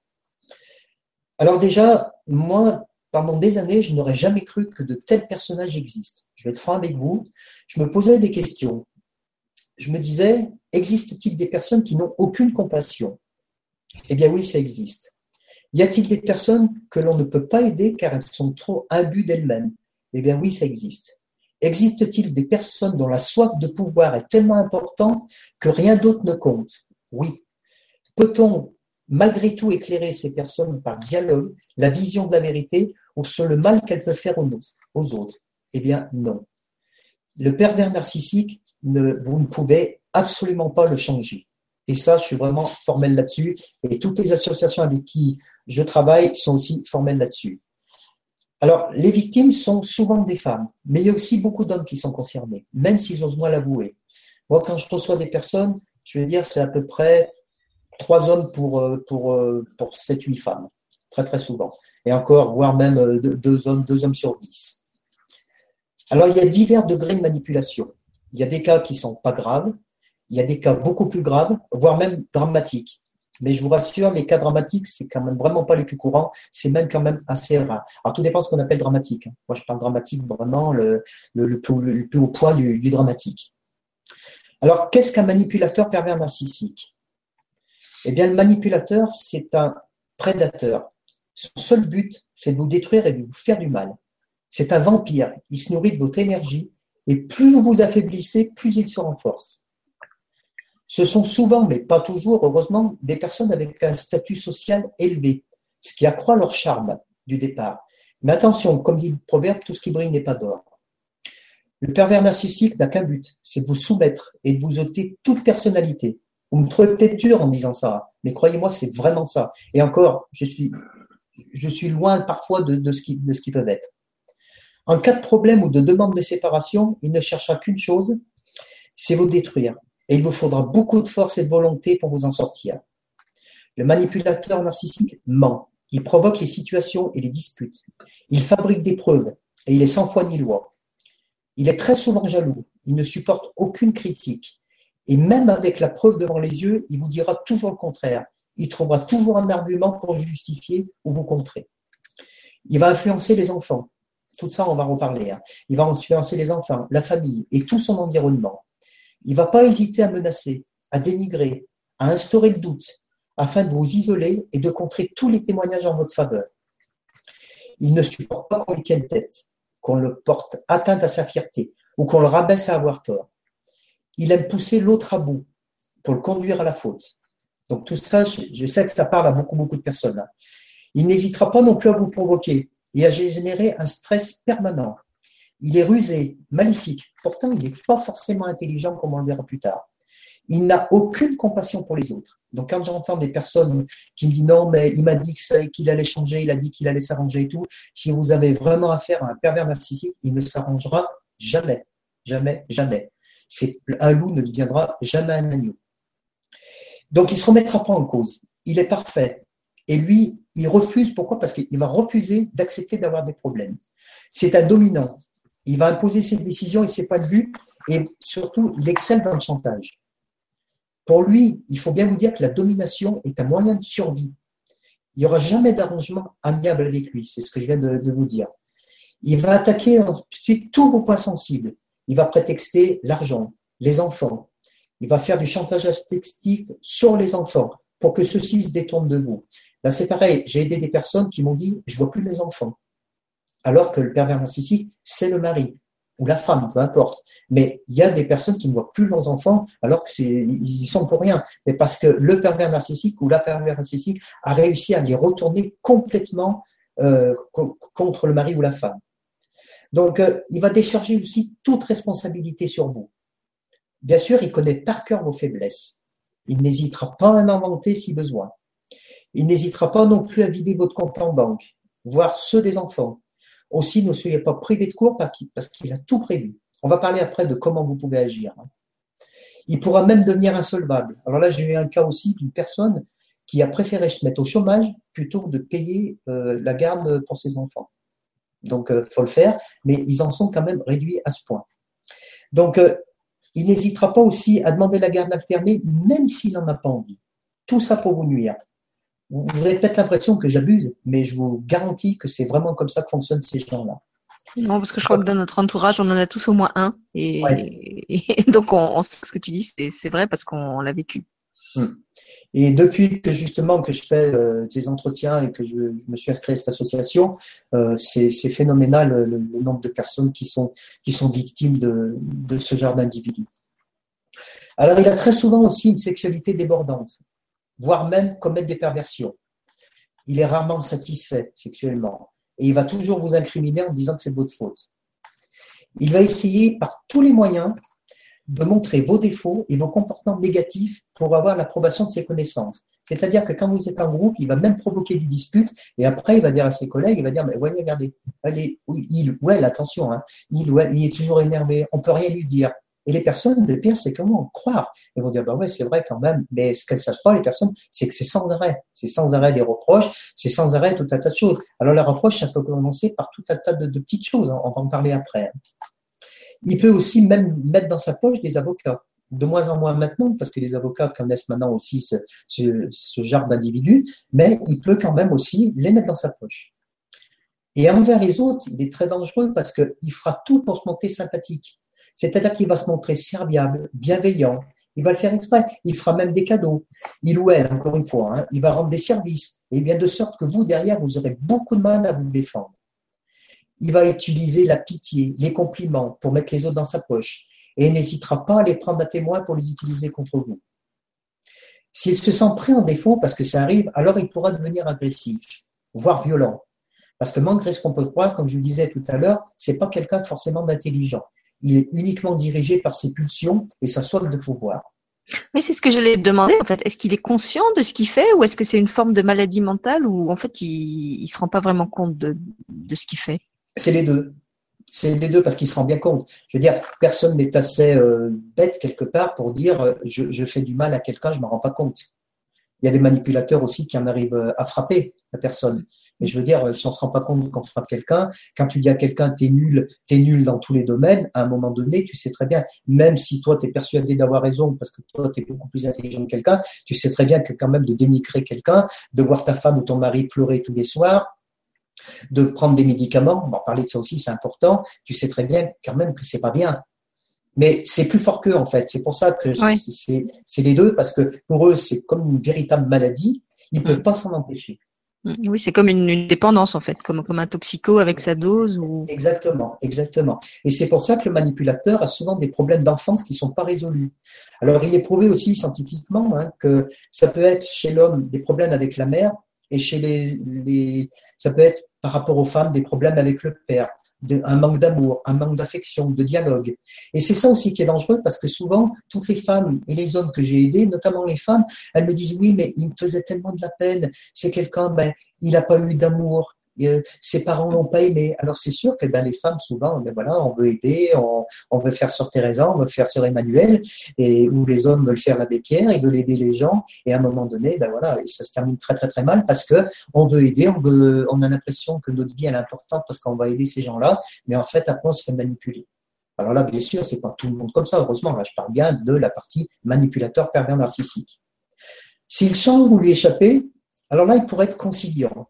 Est en accord avec vous, afin que vous relâchiez votre garde. Alors, vous savez, il y a beaucoup de personnes aussi, pareil, il y a des personnes qui sont prêtes, par exemple, à demander le divorce, alors moi, je souhaite jamais que les gens divorcent, évidemment. Mais je veux dire, quand on tombe sur des cas comme ça, il y a beaucoup de personnes qui disent ouais, mais il est en train de changer. Là, on va partir en vacances. Il m'a proposé, il m'a dit qu'il allait, qu'il allait changer. Il m'offre une semaine euh, n'importe où en vacances. Et très, enfin, c'est pas très souvent, c'est 100%. Après, quand il revient, eh ben, c'est de pire en pire. Donc, ne vous faites pas avoir une fois de plus. Ça, c'est uniquement parce qu'il sent ou elle sent que vous lui échappez. Et donc, il fait tout pour rattraper le, pour, pour vous rattraper. Oui, c'est vraiment comme avec un, animal qui tiendrait en laisse. Il y a des moments où il donne du mou.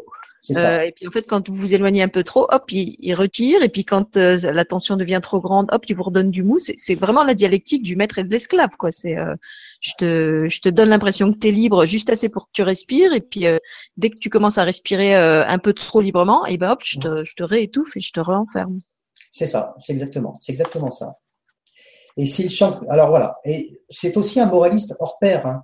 Et sa soi-disant droiture, eh ben, sera un moyen de plus pour vous faire douter de vous, parce qu'il va vous faire la morale, il va dire ça, ça se fait pas, ça, ça se fait pas. Et encore une fois, comme il est très malin, il va prendre des, choses qui sont pas fausses, mais qui malheureusement, euh, euh, pour lui, elles sont pas fausses. Et vous, eh ben, vous allez culpabiliser à cause de ça. Alors on va en dire, qui sont les victimes?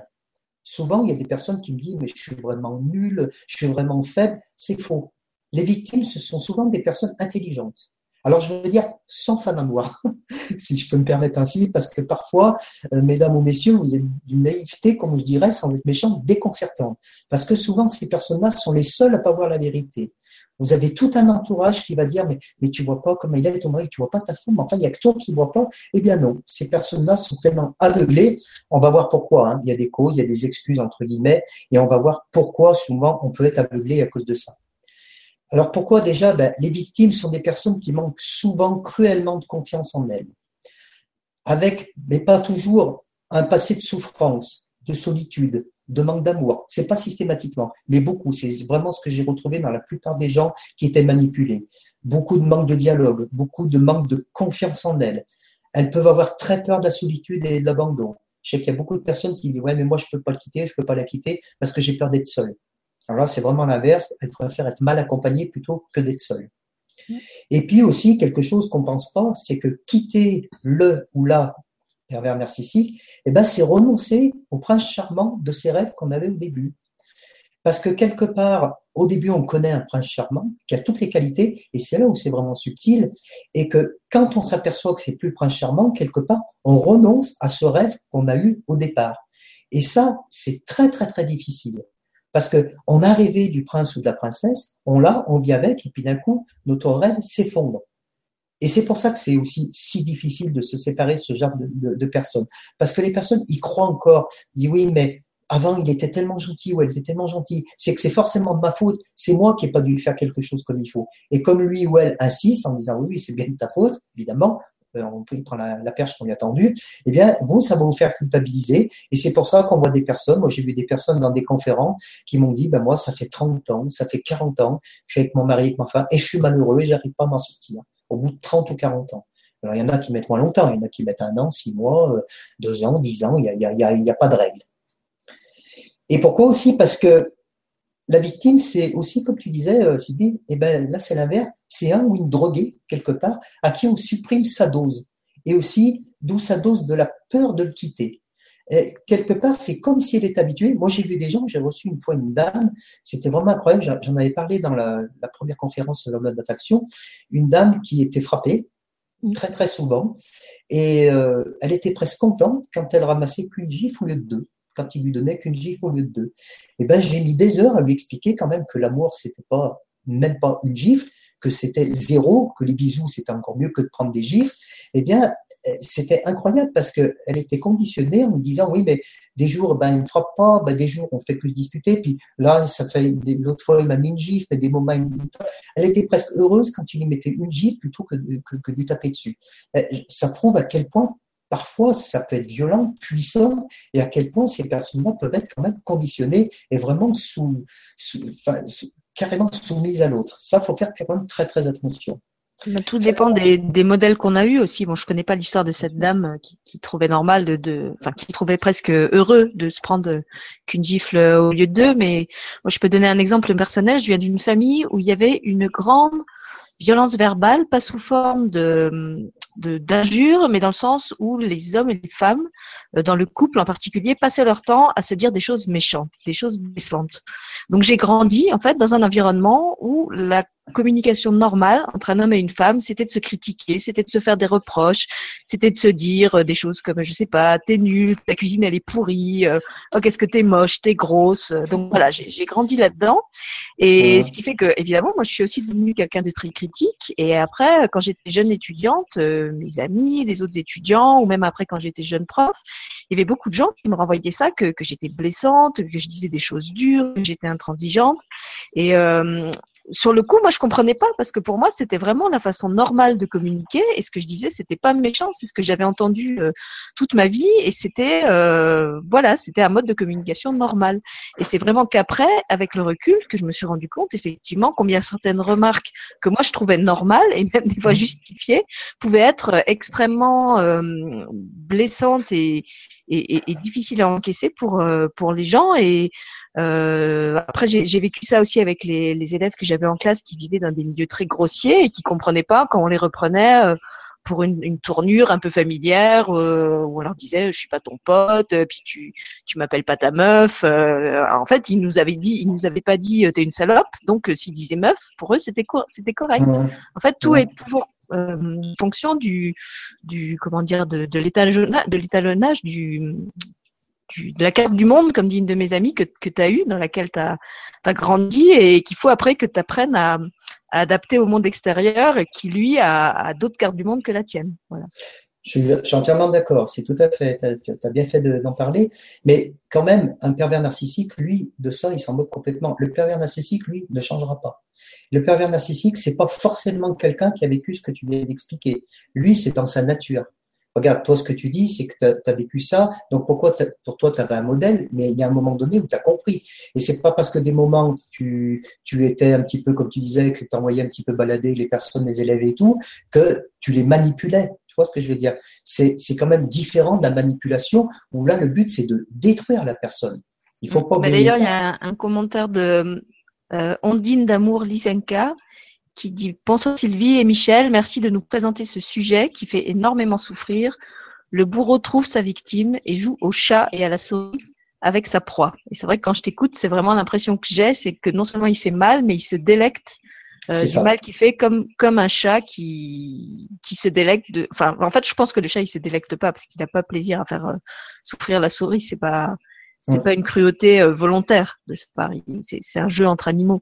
Mais euh, dans ce cas-là, euh, oui, on a vraiment l'impression que c'est une personne qui fait du mal aux autres et qui a en plus une espèce de, de, de sadomasochisme, je sais pas, je sais pas de quel ordre c'est leur, euh, leur relation, mais qui a, il y a ça, il y a, je te fais souffrir et en plus j'ai plaisir à te voir souffrir, il y a, il y a, quelque chose comme ça. Et comme tu dis, celle qui est dans le rôle de la victime, elle, elle, elle a aussi besoin quelque part de sa dose d'humiliation, de sa dose de de je sais pas de, de rejet enfin je, sais pas sur quoi ça, ça joue exactement mais qui a comme ça une espèce de rapport magnétique entre les deux qui est qui est difficile à, à briser c'est tout à fait le mot c'est un rapport magnétique c'est vrai et puis la différence avec le chat et la souris, c'est que la souris, elle va pas, il va pas jouer longtemps. La souris, elle va vite mourir.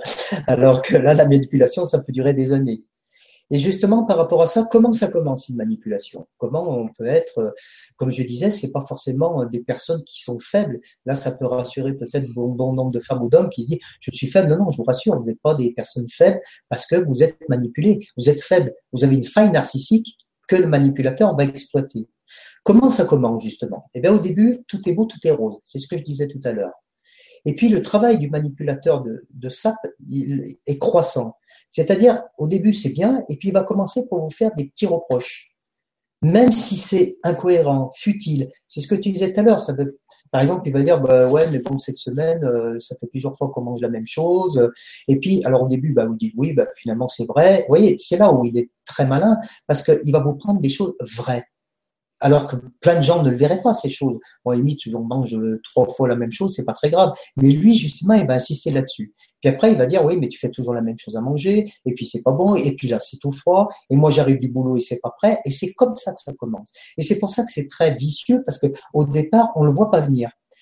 Alors, ça commence par des petits reproches, et après, quoi que vous fassiez, ça ne sera jamais bien. Il va commencer aussi par imposer des petites soumissions ou des contraintes. Et cela aussi va devenir crescendo et au fil du temps, ça va devenir un véritable enfer. C'est pour ça que je vous disais, c'est vraiment, il est vraiment malin parce que c'est pas dès le départ qu'il va vous afficher mm. qui il est. En fait, ça me donne vraiment l'image d'un envahisseur, tu sais, qui te grignote ton territoire. Il commence aux frontières, hein, là, où tu as l'impression que tu as encore beaucoup d'espace. Et en fait, petit à petit, il te, grignote ton, pouvoir, mais aussi parce que la victime, sûrement, lui, lui remet son pouvoir pour des, raisons qui lui appartiennent. Euh, et, au bout d'un moment, tu oui, tu es, comme dans un piège qui, se resserre de plus en plus. quoi. Oui, et là, je vais soutenir la victime parce que pourquoi, pourquoi on devient victime? Parce qu'au début, les victimes, elles acceptent. Parce que, comme je vous disais tout à l'heure, elles ne veulent pas perdre cet homme merveilleux. Elles ont connu un homme, ça fait une femme, ça fait des années. Il était tendre au début, il était attentionné, il était romantique, et donc la personne, la victime, va se remettre en question en permanence. Elle va dire, mais c'est forcément de ma faute. Et puis, il y a l'entourage. Il y a souvent l'entourage qui est pas, parce que même les parents, au début, quand ils s'en aperçoivent pas, ils disent, mais je comprends pas. Tu es avec une femme ou tu es avec un homme, il est merveilleux, il a une bonne situation, il est bien sur lui. Et donc, ça va doublement, triplement culpabiliser la victime. Elle va dire, mais forcément, c'est moi qui ai tort. Parce que même mon entourage, même mes parents, même mes proches, ils disent que c'est un homme merveilleux, une femme merveilleuse, donc c'est forcément moi qui ai tort. C'est là où c'est vraiment subtil et c'est là où c'est vraiment grave. Parce que le manipulateur, oui, comme tu dis, comme il commence par des par des détails, euh, déjà l'entourage peut ne même pas remarquer euh, qu'il y, a eu un changement, et puis euh, même toi, tu peux relativiser en disant mais c'est pas grave, il ne va pas, il ne tape pas, mmh. il met pas à la rue. Mais quand même, en attendant, la victime permet de se faire humilier au quotidien, critiquer au quotidien, de d'avoir toujours cette espèce de de juge qui, qui, qui met l'accent sur euh, tout ce qui ne va pas. Euh, en fait, moi, ce que ça me donne comme impression, c'est que quoi que tu fasses, il, va toujours trouver quelque chose où, où tu as tort. Tu vois, si, si tu fais des efforts sur un truc, il va trouver autre chose. Alors tu vas améliorer la cuisine, il va dire qu'en fait, tu es mal habillé. Tu vas faire des efforts vestimentaires, il va dire que c'est le ménage qui est mal fait. Enfin, il y aura toujours quelque chose qui sera pas bien et sur quoi il va réussir à t'épingler. Oui, et ce qui est très vicieux, c'est tout à fait ce que tu dis, c'est qu'il va prendre des choses vraies. Alors quand je dis des choses vraies, c'est vrai pour lui. Parce que par exemple, un jour, ben, tu fais la cuisine, ça va être un peu brûlé. Donc, c'est vrai, on ne peut pas nier. Donc, il va utiliser ça. Il va dire, ouais, mais regarde, tu vois, ce que tu fais, c'est tout brûlé. Alors vous, évidemment, c'est quelque chose de vrai on, ne peut pas le nier. Mais quelque part, il suffirait de lui dire, bah, écoute, si pas content, t'as qu'à faire manger toi-même. Mais ça, les, les, les victimes, c'est pareil. Il peut jouer aussi, par exemple, quelqu'un qui a un peu de poids, il peut lui dire, maintenant, t'as vu le, pantalon de ta nuit, ça te boudine, euh, voilà. Et la personne, elle va, bah oui, c'est vrai, finalement, je suis un peu boudiné. C'est ça qui est pervers, c'est qu'il va utiliser des choses vraies pour faire douter la victime. Et ça, c'est ça qui est vraiment sa force. En fait, vous, vous devenez la malade et lui, il devient le médecin. Et comme je vous le disais, par contre, quand il sent que vous vous réveillez, parce qu'heureusement, parfois vous vous réveillez, et quand il sent que vous lui échappez, alors là, comme je disais tout à l'heure, j'en ai connu plein, là, il va revenir gentiment. On va retrouver le prince charmant. Et c'est ça qui est doublement dangereux. Il va offrir des fleurs, il va vous emmener au restaurant. Et puis, quand vous serez à nouveau sous son emprise, et eh bien là, voilà, le cycle infernal va recommencer. C'est pour ça que beaucoup, beaucoup de personnes, notamment des femmes que j'ai reçues, elles me disent, ouais, mais là, c'est bon, je vais arrêter mes démarches de divorce parce que, bah là, il, est, il redevient gentil. J'ai dit, attention, moi, jamais je vous dirai, il faut faire ci, il faut faire ça, mais soyez prudents parce que ça va pas durer. Et c'est pas du 9 fois sur 10, c'est 10 fois sur 10, ça dure pas. Encore une fois, si c'est vraiment un pervers narcissique, si c'est une crise dans le couple, c'est différent. Je pense que tout le monde, notre soir, sait bien faire la différence. Oui, c'est ce que je voulais dire tout à l'heure quand tu disais qu'il fallait qu'elles fassent le deuil de, ce prince charmant qu'elles avaient rencontré euh, au début. Bon, je, pense que tous les couples ont un peu à faire le deuil de, la vision du couple qu'on imaginait au début. Euh, pas dans le sens où le couple il, périclite et il devient de moins en moins intéressant, mais on, on a tous au départ un certain nombre de rêves que la réalité vient, vient changer. Et après, bon, bah, la relation de couple, elle se transforme, elle peut devenir plus complice, elle peut devenir plus amicale, mais, mmh. euh, mais effectivement, elle devient pas un rapport de pouvoir et elle devient pas euh, quelque chose où on se fait euh, humilier sans arrêt. Et euh, voilà, c'était juste pour dire, on, on, peut faire ce deuil du prince charmant dont on rêvait quand on était jeune, euh, sans pour autant accepter d'avoir un bourreau à la maison. C'est deux choses complètement différentes. Exactement. Dans l'amour, il y a l'amour, il y a le respect, il y a, il y a, il y a la douceur, il y a la gentillesse. Euh, et du moment qu'il y en a un qui écrase l'autre, ça, c'est plus de l'amour. Mm. Ça, ça n'a plus rien à voir avec l'amour. C'est tout à fait vrai ce que tu dis. Après, faites attention parce que le pervers narcissique, il va vous dire exactement ce que vous voulez attendre, comme je disais, pour vous reconquérir. Il va même vous remémorer les bons souvenirs. Il va insister sur la belle famille que vous avez fait ensemble. Il va dire, te rends compte, regarde tous les enfants, les beaux enfants qu'on a fait. Et regarde, et rappelle-toi quand on était parti en voyage. Et, et souvent, eh bien, la victime va craquer. Pourquoi? Parce qu'elle va dire, bah oui, quand même, c'est vrai, on a des beaux enfants, je veux quand même pas me séparer de tout ça. Et c'est pour ça que beaucoup de, de personnes vivent très malheureuses pendant très, très, très longtemps. Donc, comme je vous disais, soyez très très prudent avec tout ça, parce que lui, il va vraiment vraiment toucher vos points sensibles et appuyer dessus. Attention aussi, ça j'insiste, faites très attention, et là je pense que ça va aider beaucoup de gens, euh, ce que je vais dire. Faites attention pour les personnes qui ont décidé de suivre une thérapie ou de prendre un traitement. Surtout, ne lui dites pas. Ne dites jamais au pervers narcissique que vous, êtes, vous allez voir un psy ou que vous prenez un traitement. Parce que ça, devant un avocat, vous allez vraiment ramasser. Parce que le pervers narcissique va faire ça, c'est systématique. Hein. Il va dire, mais attendez, euh, ma femme ou mon mari, on peut pas lui laisser la garde des enfants. Elle est folle. Elle est suivie par un psy. Elle est sous traitement. Elle est shootée en permanence. Et ça, c'est imparable. Donc, je vous le dis, si vous êtes, même si vous n'allez vraiment pas bien, si vous prenez des médicaments ou si vous êtes, euh, vous allez voir un psy, ne le dites pas au pervers narcissique. Franchement, c'est un, des meilleurs conseils que je peux vous donner. Parce que ça, ça coûte très, très, très cher. Je vous disais tout à l'heure les cas que je recevais dans les associations où j'ai vu des personnes euh, qui ont plus la garde de, les enfants, de leurs enfants, c'est en majorité à cause de ça. Parce que le pervers a réussi à prendre des ordonnances euh, et aller voir l'avocat de dire attendez, on peut pas laisser des enfants à quelqu'un qui, est suivi par un psy, à quelqu'un qui qui est shooté aux médicaments. Donc j'espère que le conseil que je vous donne, euh, vous allez bien l'entendre parce que c'est vraiment, vraiment très, très important ce que je viens de vous dire. Faites attention si, vous, si, vous, allez voir un psy ou si vous prenez un traitement, c'est pour vous, c'est pour prendre soin de vous. Et le pervers narcissique, il, il va utiliser ça contre vous, même s'il il l'utilise pas vis-à-vis de l'avocat. Si vous lui dites, il va dire mais tu vois bien, tu es une malade, tu peux pas mener une vie normale sans médicaments, tu as, besoin d'aller voir un docteur pour les fous. Euh, donc effectivement, faites-le pour vous affranchir de son pouvoir et, et, ne lui donnez pas des perches en plus euh, en tenant au courant. Oui, mais d'accord avec toi, mais peu de gens le font. Moi, je connais beaucoup de personnes où ils le disent, bah, tu vois, à cause de toi, je suis obligé de prendre des médicaments et je vais aller voir un psy. Et ça, le pervers narcissique, ça, il en raffole. Donc, faites très attention. Faites attention aussi parce que quand vous avez un enfant, souvent le pervers narcissique va vouloir vous en faire un autre. Un homme, pareil, homme ou femme, hein.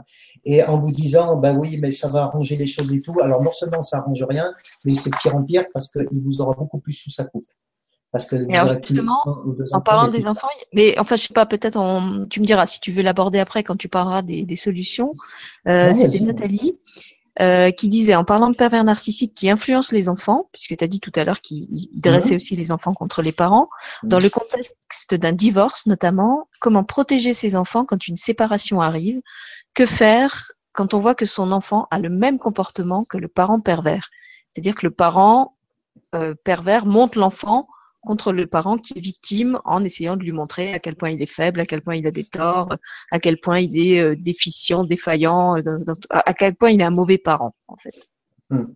Alors c'est vrai, c'est une bonne question et c'est pas facile. C'est pas facile parce que il, va falloir allier. Je suis désolé pour la victime, hein, mais il va falloir que la victime elle se batte, même si j'aime pas ce mot parce que je l'emploie jamais dans la loi d'attraction, mais euh, il va falloir malgré tout qu'elle se batte entre le pervers narcissique, mais aussi qu'elle apprenne beaucoup à dialoguer avec ses enfants.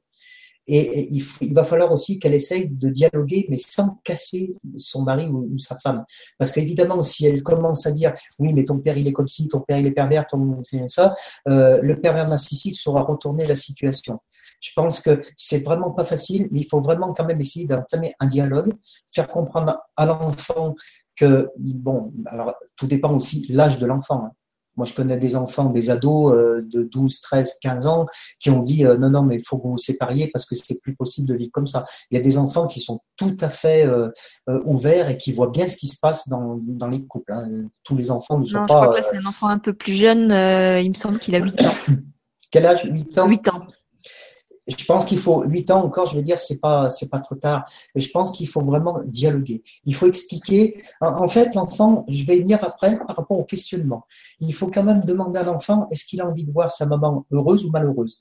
Parce que si la dame commence à dire oui, mais tu as vu ton père, il est comme ci, ton père, il est comme ça. Alors je dis pas qu'elle le fait. Hein, eh bien, l'enfant, ça risque de le buter parce que l'enfant, eh lui, il est innocent. Souvent, il aime son père et sa mère, à part s'il y en a un des deux qui est dû avec lui, évidemment. Mais si le père est très malin il va faire tout pour que l'enfant soit bien avec lui. Et ça va être très difficile pour la mère de dire, mais ton père, il est comme ci, comme ci, comme ça. Parce que lui trouver des défauts, l'enfant, il risque de pas être d'accord. Je pense qu'il faut quand même dialoguer, même à 8 ans. Hein. Moi, j'ai été des, petits qui avaient 6 ans. Hein. Il faut quand même essayer de lui dire à l'enfant, voilà, euh, la situation. Parfois, on ose on veut trop préserver les enfants. Et c'est un tort. Je ne dis pas qu'il faut tout dire, mais il faut quand même dire des choses importantes. Il faut que l'enfant y comprenne. Et je pense que lui dire, écoute, euh, je suis pas heureuse comme ça avec papa ou avec maman, hein, euh, l'un ou l'autre. Et il, voilà, donc voilà ce que j'ai envisagé de faire. Mais fais quand même attention parce que papa, il va peut-être te dire du mal de moi, des choses comme ça. Il faut quand même le prévenir, l'enfant. Il ne faut pas non plus euh, être dans un monde de bisounours. Mais il faut éviter de casser l'autre. Ça, c'est mm. important mais il faut quand même lui dire que peut-être l'autre va le faire. Peut-être qu'il faut lui dire, ben papa, il va peut-être te dire du mal de moi, ben il faut pas que tu le crois, ou il faut que, voilà, regarde-moi comme je suis avec toi, comment tu voudrais que je sois, etc. Il faut beaucoup dialoguer. Et plus on dialogue avec un enfant, plus il va s'ouvrir.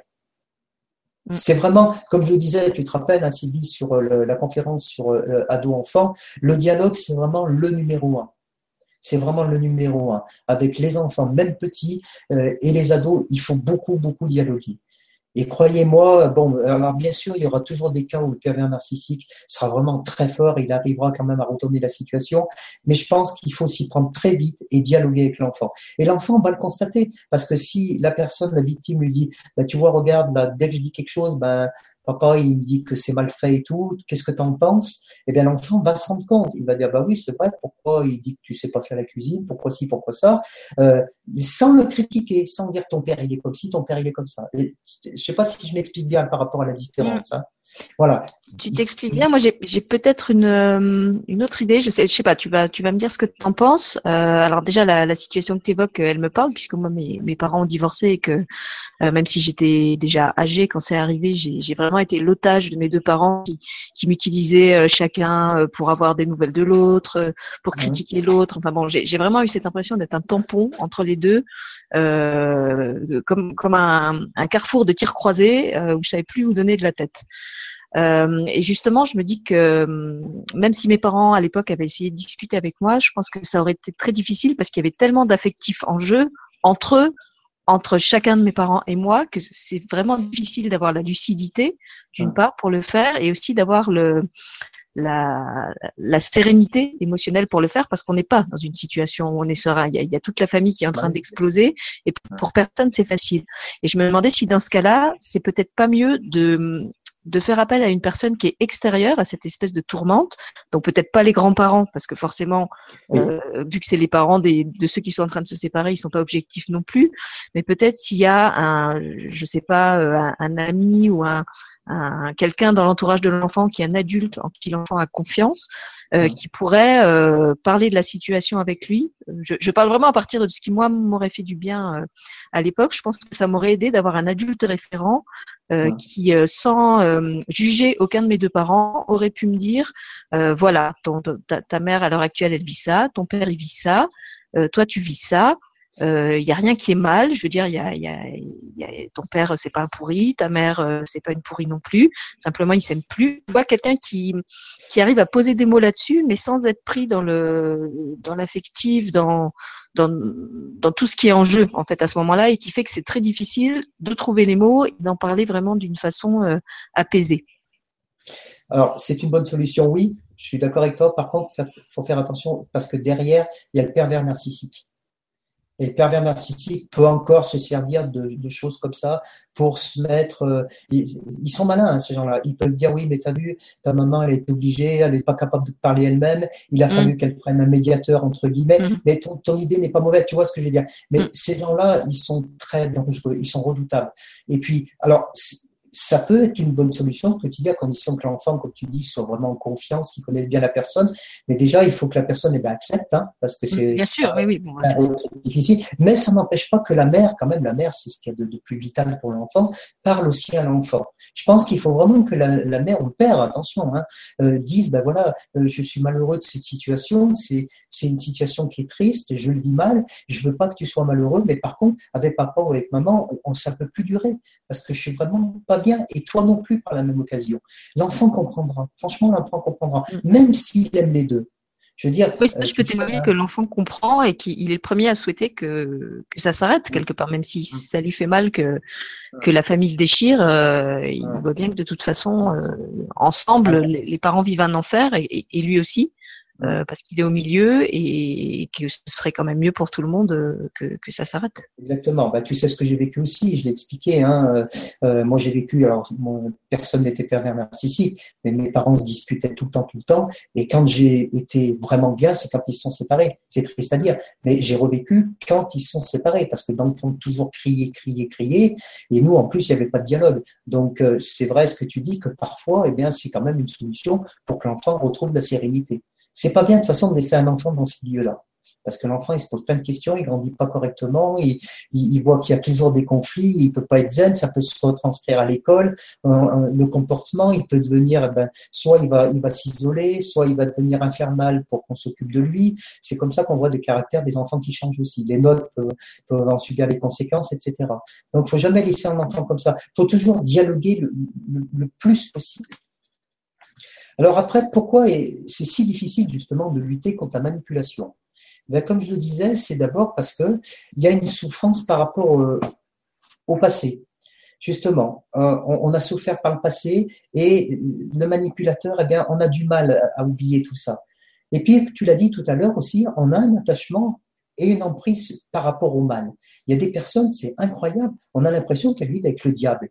Et ce diable a une emprise qui est phénoménale sur ces personnes. Et on, a beau essayer de leur dire, oui, mais enfin, tu vois bien que ce qu'il ou elle t'apporte, c'est vraiment de la destruction. Et eh bien non, les personnes ne le voient pas. Et puis aussi, il y a beaucoup de personnes qui me disent, ouais, mais c'est quelqu'un qui a tellement souffert. Et on a, les personnes vont se sentir coupables. Elles vont se sentir coupables de quitter quelqu'un qui a souffert. Oui, mais si c'est un pervers narcissique, c'est vous qui fait souffrir et puis il trouvera d'autres âmes charitables qui l'aideront à, et, c'est lui qui, qui à nouveau les fera souffrir. Donc arrêtez de culpabiliser pour voir aider quelqu'un qui souffre. C'est vous qui souffrez.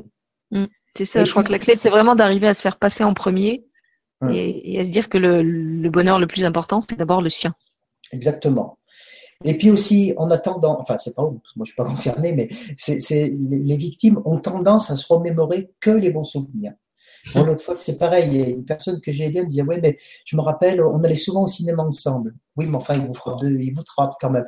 Oui, mais enfin, quand on était au cinéma, on était bien. Voilà. Et on se remémore que les bons souvenirs c'est pas bon non plus parce que alors si vous êtes pleinement heureuse de vous remémorer que les bons souvenirs mais après voilà il, bah, il faut vivre comme ça mais, mais c'est très très difficile.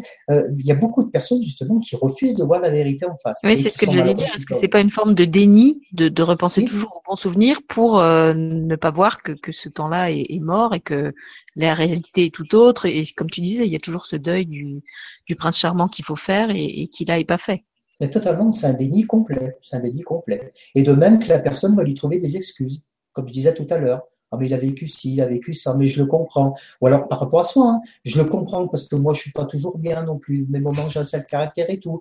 Mais bon, peut-être, mais pour aller jusque là, c'est quand même autre chose.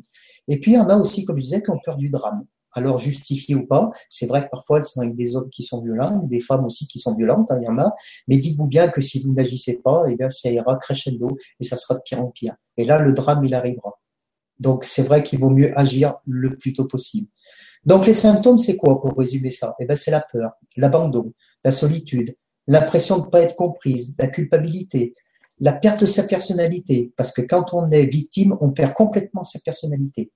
Il peut y avoir une perte d'appétit, de sommeil, de repères. Donc, si vous avez ces symptômes-là avec quelqu'un, c'est que vraiment vous êtes victime d'un manipulateur narcissique. Comment réagir? Maintenant, on va en arriver aux solutions. Eh bien, le mot-clé, le mot-clé, le mot-clé, même s'il n'est pas très, euh, il va peut-être pas faire plaisir à tout le monde, c'est de fuir au plus vite. Il n'y a pas d'autre solution. Même s'il vous en coûte. Parce que que ce soit cet homme ou cette femme ne changera jamais. Et j'insiste là-dessus. Et votre vie sera un véritable enfer.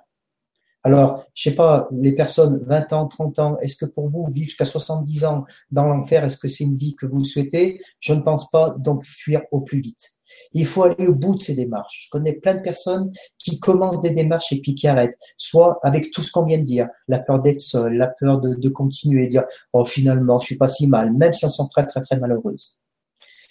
Ne prétextez pas la déstabilisation des enfants. Comme on vient de parler, toi et moi, Sylvie, bien au contraire. Les enfants, comme on vient de le dire, ils ont besoin de repères. Et ils n'ont pas besoin de conflits, de disputes en permanence. Dites-vous qu'ils ne vous aiment pas ou qu'elle ne vous aime pas. Elle ne vous aimera jamais. Vous êtes devenu sa chose, son jouet. Je sais que c'est dur, hein, les paroles que j'emploie, mais croyez-moi, toutes les personnes que j'ai vues là-dessus, c'est toujours du 100%. Vous êtes un jouet pour ces personnes-là. Il restera toujours insensible à votre larme, à, à votre mal, à vos larmes, à vos périodes de déprime, même s'il affirme le contraire. Et même si parfois, comme je disais, il redevient l'homme ou la femme aimante que vous avez connu au départ. Donc soyez objectif et objective et réagissez dès la première violence, surtout si elle est physique. C'est pas normal que quelqu'un vous mette une gifle de temps en temps. Il faut réagir tout de suite. Vous pouvez, là aussi, on verra après les, problèmes juridiques et acceptez de ne pas avoir peur de changer de vie pour votre bonheur. Restez calme et positive, même si c'est difficile, et soyez confiante. Et n'entrez pas en guerre avec lui. Mais c'est pas pour ça qu'il faut céder pour avoir la paix. Alors après, j'ai mis un petit truc un petit peu particulier. Euh, il y a beaucoup de personnes qui m'ont demandé comment on peut dialoguer avec un, un pervers narcissique. Alors, je ne sais pas s'il y en a qui regardent, qui connaissent la CNV, tu dois connaître la communication non violente. Non violente, oui. Alors, moi, c'est pas tout à fait ça que j'emploie. J'utilise beaucoup le questionnement dans tout un tas de domaines. Et ça marche énormément. Alors là, je vais vous lire carrément deux formes de dialogue. Une sans questionnement et exactement les mêmes phrases. Le pervers narcissique va dire les mêmes phrases et la personne la victime va utiliser le questionnement. D'accord? Donc, je commence sans questionnement. Donc voilà, donc l'homme dit à sa femme, euh, là, c'est l'inverse. J'ai décidé de te quitter car je n'en peux plus. Pourquoi? Cela fait des années que tu m'humilies, que tu es violent et pervers avec moi. C'est faux. Je t'aime, même si tu n'es pas toujours en... et pardon, mais si tu n'étais pas toujours en train de te plaindre, je serais certainement plus gentil. Tu es toujours de mauvaise humeur et jamais contente. Comment veux-tu que je sois bien avec la vie infernale que tu m'infliges? De quoi tu te plains? Tu vis dans une maison dont c'est moi qui paye le loyer, tu ne travailles plus, et tu peux faire tout ce que tu veux de tes journées. Je te rappelle que c'est toi qui as voulu que j'arrête de travailler pour élever nos enfants. Tu ne vas quand même pas me reprocher de vouloir bonheur nos enfants. Parlons-en des enfants. Tu ne t'en occupes jamais, à part pour leur crier dessus quand ils font trop de bruit ou que monsieur est trop fatigué pour les écouter et jouer avec eux. Je te signale que moi je travaille pour subvenir à nos besoins et que si tu étais un peu plus ferme, ils ne seraient pas toujours en train de hurler dans la maison. Avec moi au moins ils obéissent. Et justement, si on se sépare, est-ce que tu as pensé au mal que tu allais leur faire Je pense qu'ils seront plus heureux que de vivre dans cet enfer de violence. Ça y est, tu vas faire ta victime de femme battue. Là, tu m'as quand même frappé plusieurs fois. Ah oui, et pourquoi d'après toi? Il y a des fois où tu insistes tellement que tu me pousses à bout. De toute façon, ma décision est prise, je veux qu'on divorce. Écoute, on va discuter. Si ça te fait plaisir, je réserve une semaine de voyage, rien que pour toi et moi, pour se retrouver un peu et on en reparle. Je pense qu'en ce moment, nous sommes tous les deux un peu tendus et ce serait stupide de prendre une décision aussi précipitée. Je t'aime et je ne veux pas te perdre. Non, ma décision est déjà prise. Tu as pensé aux enfants et puis comment vas-tu faire sans argent et sans boulot? Je n'en sais rien, mais je ne veux plus vivre comme cela. Eh bien, je te garantis que ça ne va pas se passer comme ça. Je vais te mettre des bâtons dans les roues. Dis-toi que la guerre ne fait que, commencer et que toi et les enfants, par ta faute, allez en subir les conséquences. Donc là, c'est du vécu. Hein. On a tout tout le scénario. C'est-à-dire qu'au départ, il commence à lui faire, euh, elle, elle veut divorcer, lui, il lui remet tout sur le tapis. Il y a un moment donné où il devient gentil, puis après, euh, il voit qu'elle veut quand. Il redevient menaçant. Oui. Voilà, il redevient menaçant. Par contre, le problème, c'est que elle, chaque fois, lui rentre un peu dedans. Maintenant, je vais reprendre la même chose en utilisant le questionnement. Le questionnement, ça énerve beaucoup le, manipulateur. Parce que justement, on, va le questionner. Donc, je recommence le, texte. J'ai décidé de te quitter car je n'en peux plus. Pourquoi? Penses-tu qu'il soit normal dans un couple de se faire humilier, de subir des perversions et des violences? Donc là, elle le questionne. Donc lui, ça l'oblige à réfléchir. C'est faux, je t'aime, mais si tu n'étais pas toujours en train de te plaindre, je serais certainement plus gentil. Tu es toujours de mauvaise humeur et jamais content. Cela veut-il dire pour toi qu'aimer, c'est frapper quelqu'un et l'humilier dès que l'on n'est pas d'accord avec lui? Et si tu me trouves de mauvaise humeur, ne penses-tu pas que tu serais beaucoup plus heureux avec quelqu'un d'autre, car ça ne doit pas être difficile. Pour toi de vivre avec quelqu'un qui se plaint tout le temps. De quoi tu te plains? Tu vis dans une maison dont c'est moi qui paye le loyer, tu ne travailles plus et tu peux faire tout ce que tu veux de ta journée. Si mes souvenirs sont exacts, n'est-ce pas toi qui m'as demandé d'arrêter mon travail pour élever nos enfants? Tu ne vas quand même pas me reprocher de vouloir bonheur nos enfants. Élever des enfants, cela ne veut-il pas dire qu'il faut s'occuper d'eux? Qu'ils ont besoin de la mère, mais aussi du père Et as-tu le sentiment d'être présent avec eux? Je te signale que moi, je travaille pour subvenir à nos besoins et que si tu étais un peu plus ferme, ils ne seraient pas toujours en train d'hurler dans la maison. Avec moi, moi, ils obéissent et justement, si on se sépare, tu as pensé au mal que tu allais leur faire. Peut-être serait-il plus heureux aussi de vivre dans le calme et loin de toutes ces insultes et cette violence. Ça y est, tu vas faire ta femme de victime, tu vas faire ta victime de femme battue. Comment appelles-tu, toi, une femme qui prend des gifles et qui couverte de bleu Ah oui, et pourquoi d'après toi? Il y a des fois où tu insistes et tu me pousses à bout. Donc, pour toi, il est normal pour un mari de frapper sa femme dès qu'elle insiste un peu. C'est comme cela que tu conçois la vie de couple. Et puis pour toi, comment peux-tu encore aimer une femme aussi légère qui te pousse à bout souvent comme tu le dis? Ne crois-tu pas qu'il est temps que nous retrouvions le bonheur chacun de notre côté? Alors lui, il refait comme tout à l'heure. Écoute, on va discuter. Si ça te fait plaisir, je réserve une semaine de voyage, avec toi et moi, pour se retrouver un peu et en en retard. Je pense qu'en ce moment, nous sommes tous les deux un peu tendus et ce serait stupide de prendre une décision aussi précipitée. Je t'aime et je ne veux pas te perdre. Il est possible que nous soyons tendus, tous les deux, mais penses-tu que le fait de partir une semaine ensemble peut effacer tant d'années de douleur? Crois-tu qu'il n'est pas aussi un peu tard pour dialoguer? Tu as pensé aux enfants et puis comment vas-tu faire sans argent et sans boulot? Ce sera effectivement à moi de gérer cette situation. Eh bien, je te garantis que ça ne va pas se passer comme ça. Je vais te mettre des bâtons dans les roues. Dis-toi que la guerre ne fait que commencer et que toi et les enfants, par ta faute, allez en subir les conséquences. Pour quelqu'un qui dit m'aimer et aimer nos enfants, crois-tu que c'est la bonne solution?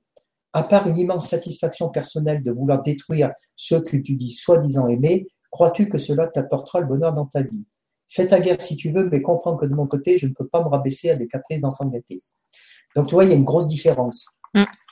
Alors attention, si c'est vraiment le pervers narcissique au plus haut degré, il ne sera pas sensible à ça. Mais très franchement, j'ai connu des personnes où, en utilisant le questionnement, sont arrivés à beaucoup, beaucoup de, choses. Si la, perversion n'est pas très, très grave, il y a beaucoup des personnes, ça les fait réagir.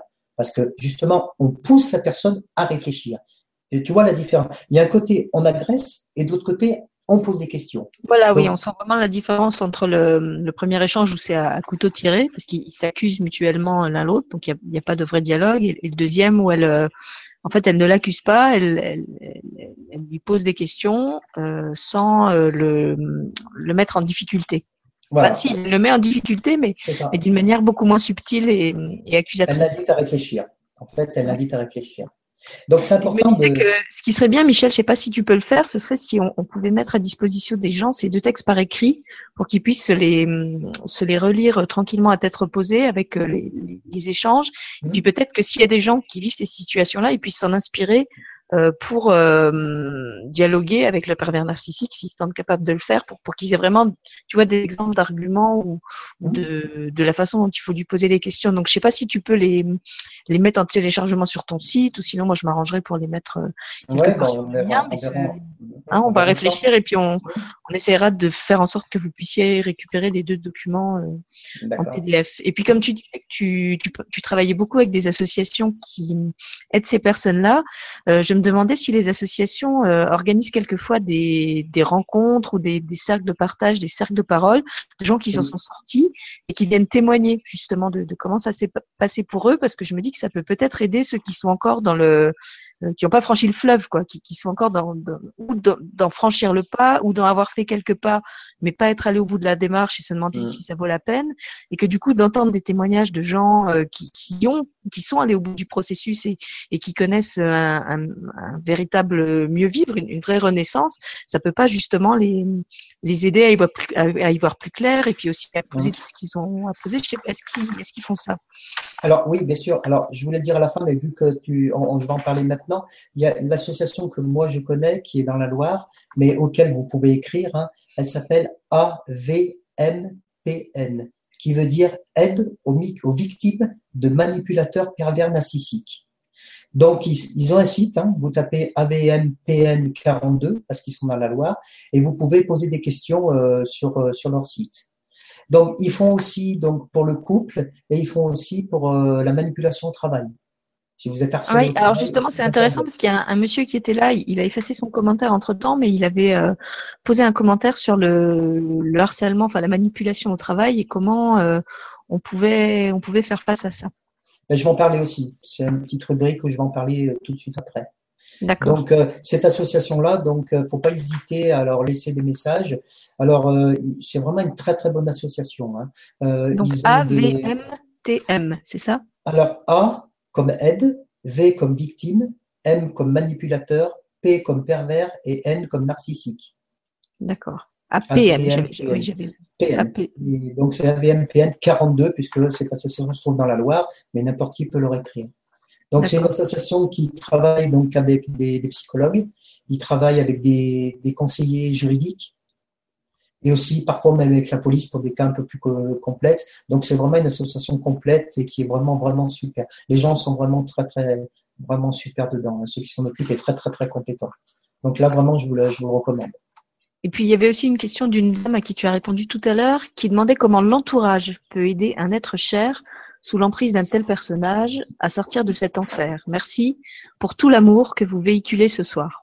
C'était la dame qui parlait, je crois, du chat et de la souris. Alors, je pense savoir pourquoi elle pose cette question. Parce qu'on me l'a posé plein de fois. Souvent, l'entourage se sent impuissant. Et je vais vous dire pourquoi. Parce que si vous avez, moi j'ai beaucoup de personnes qui me disent, eh ben ma fille ou mon fils, là c'est plusieurs fois on m'a dit, ma fille est avec un manipulateur pervers narcissique et j'arrive pas à lui faire entendre raison. C'est très difficile parce que si vous dites à votre fille ou à votre fils, attention, tu es avec un manipulateur ou une manipulatrice, ils voudront pas l'entendre. Ça, c'est systématique. Et très, très souvent, eh ben, les fils ou les filles se détachent des parents. Parce qu'ils se disent, ouais, mais mes parents, il y en a marre, ils le voient comme ça, et moi, je l'aime.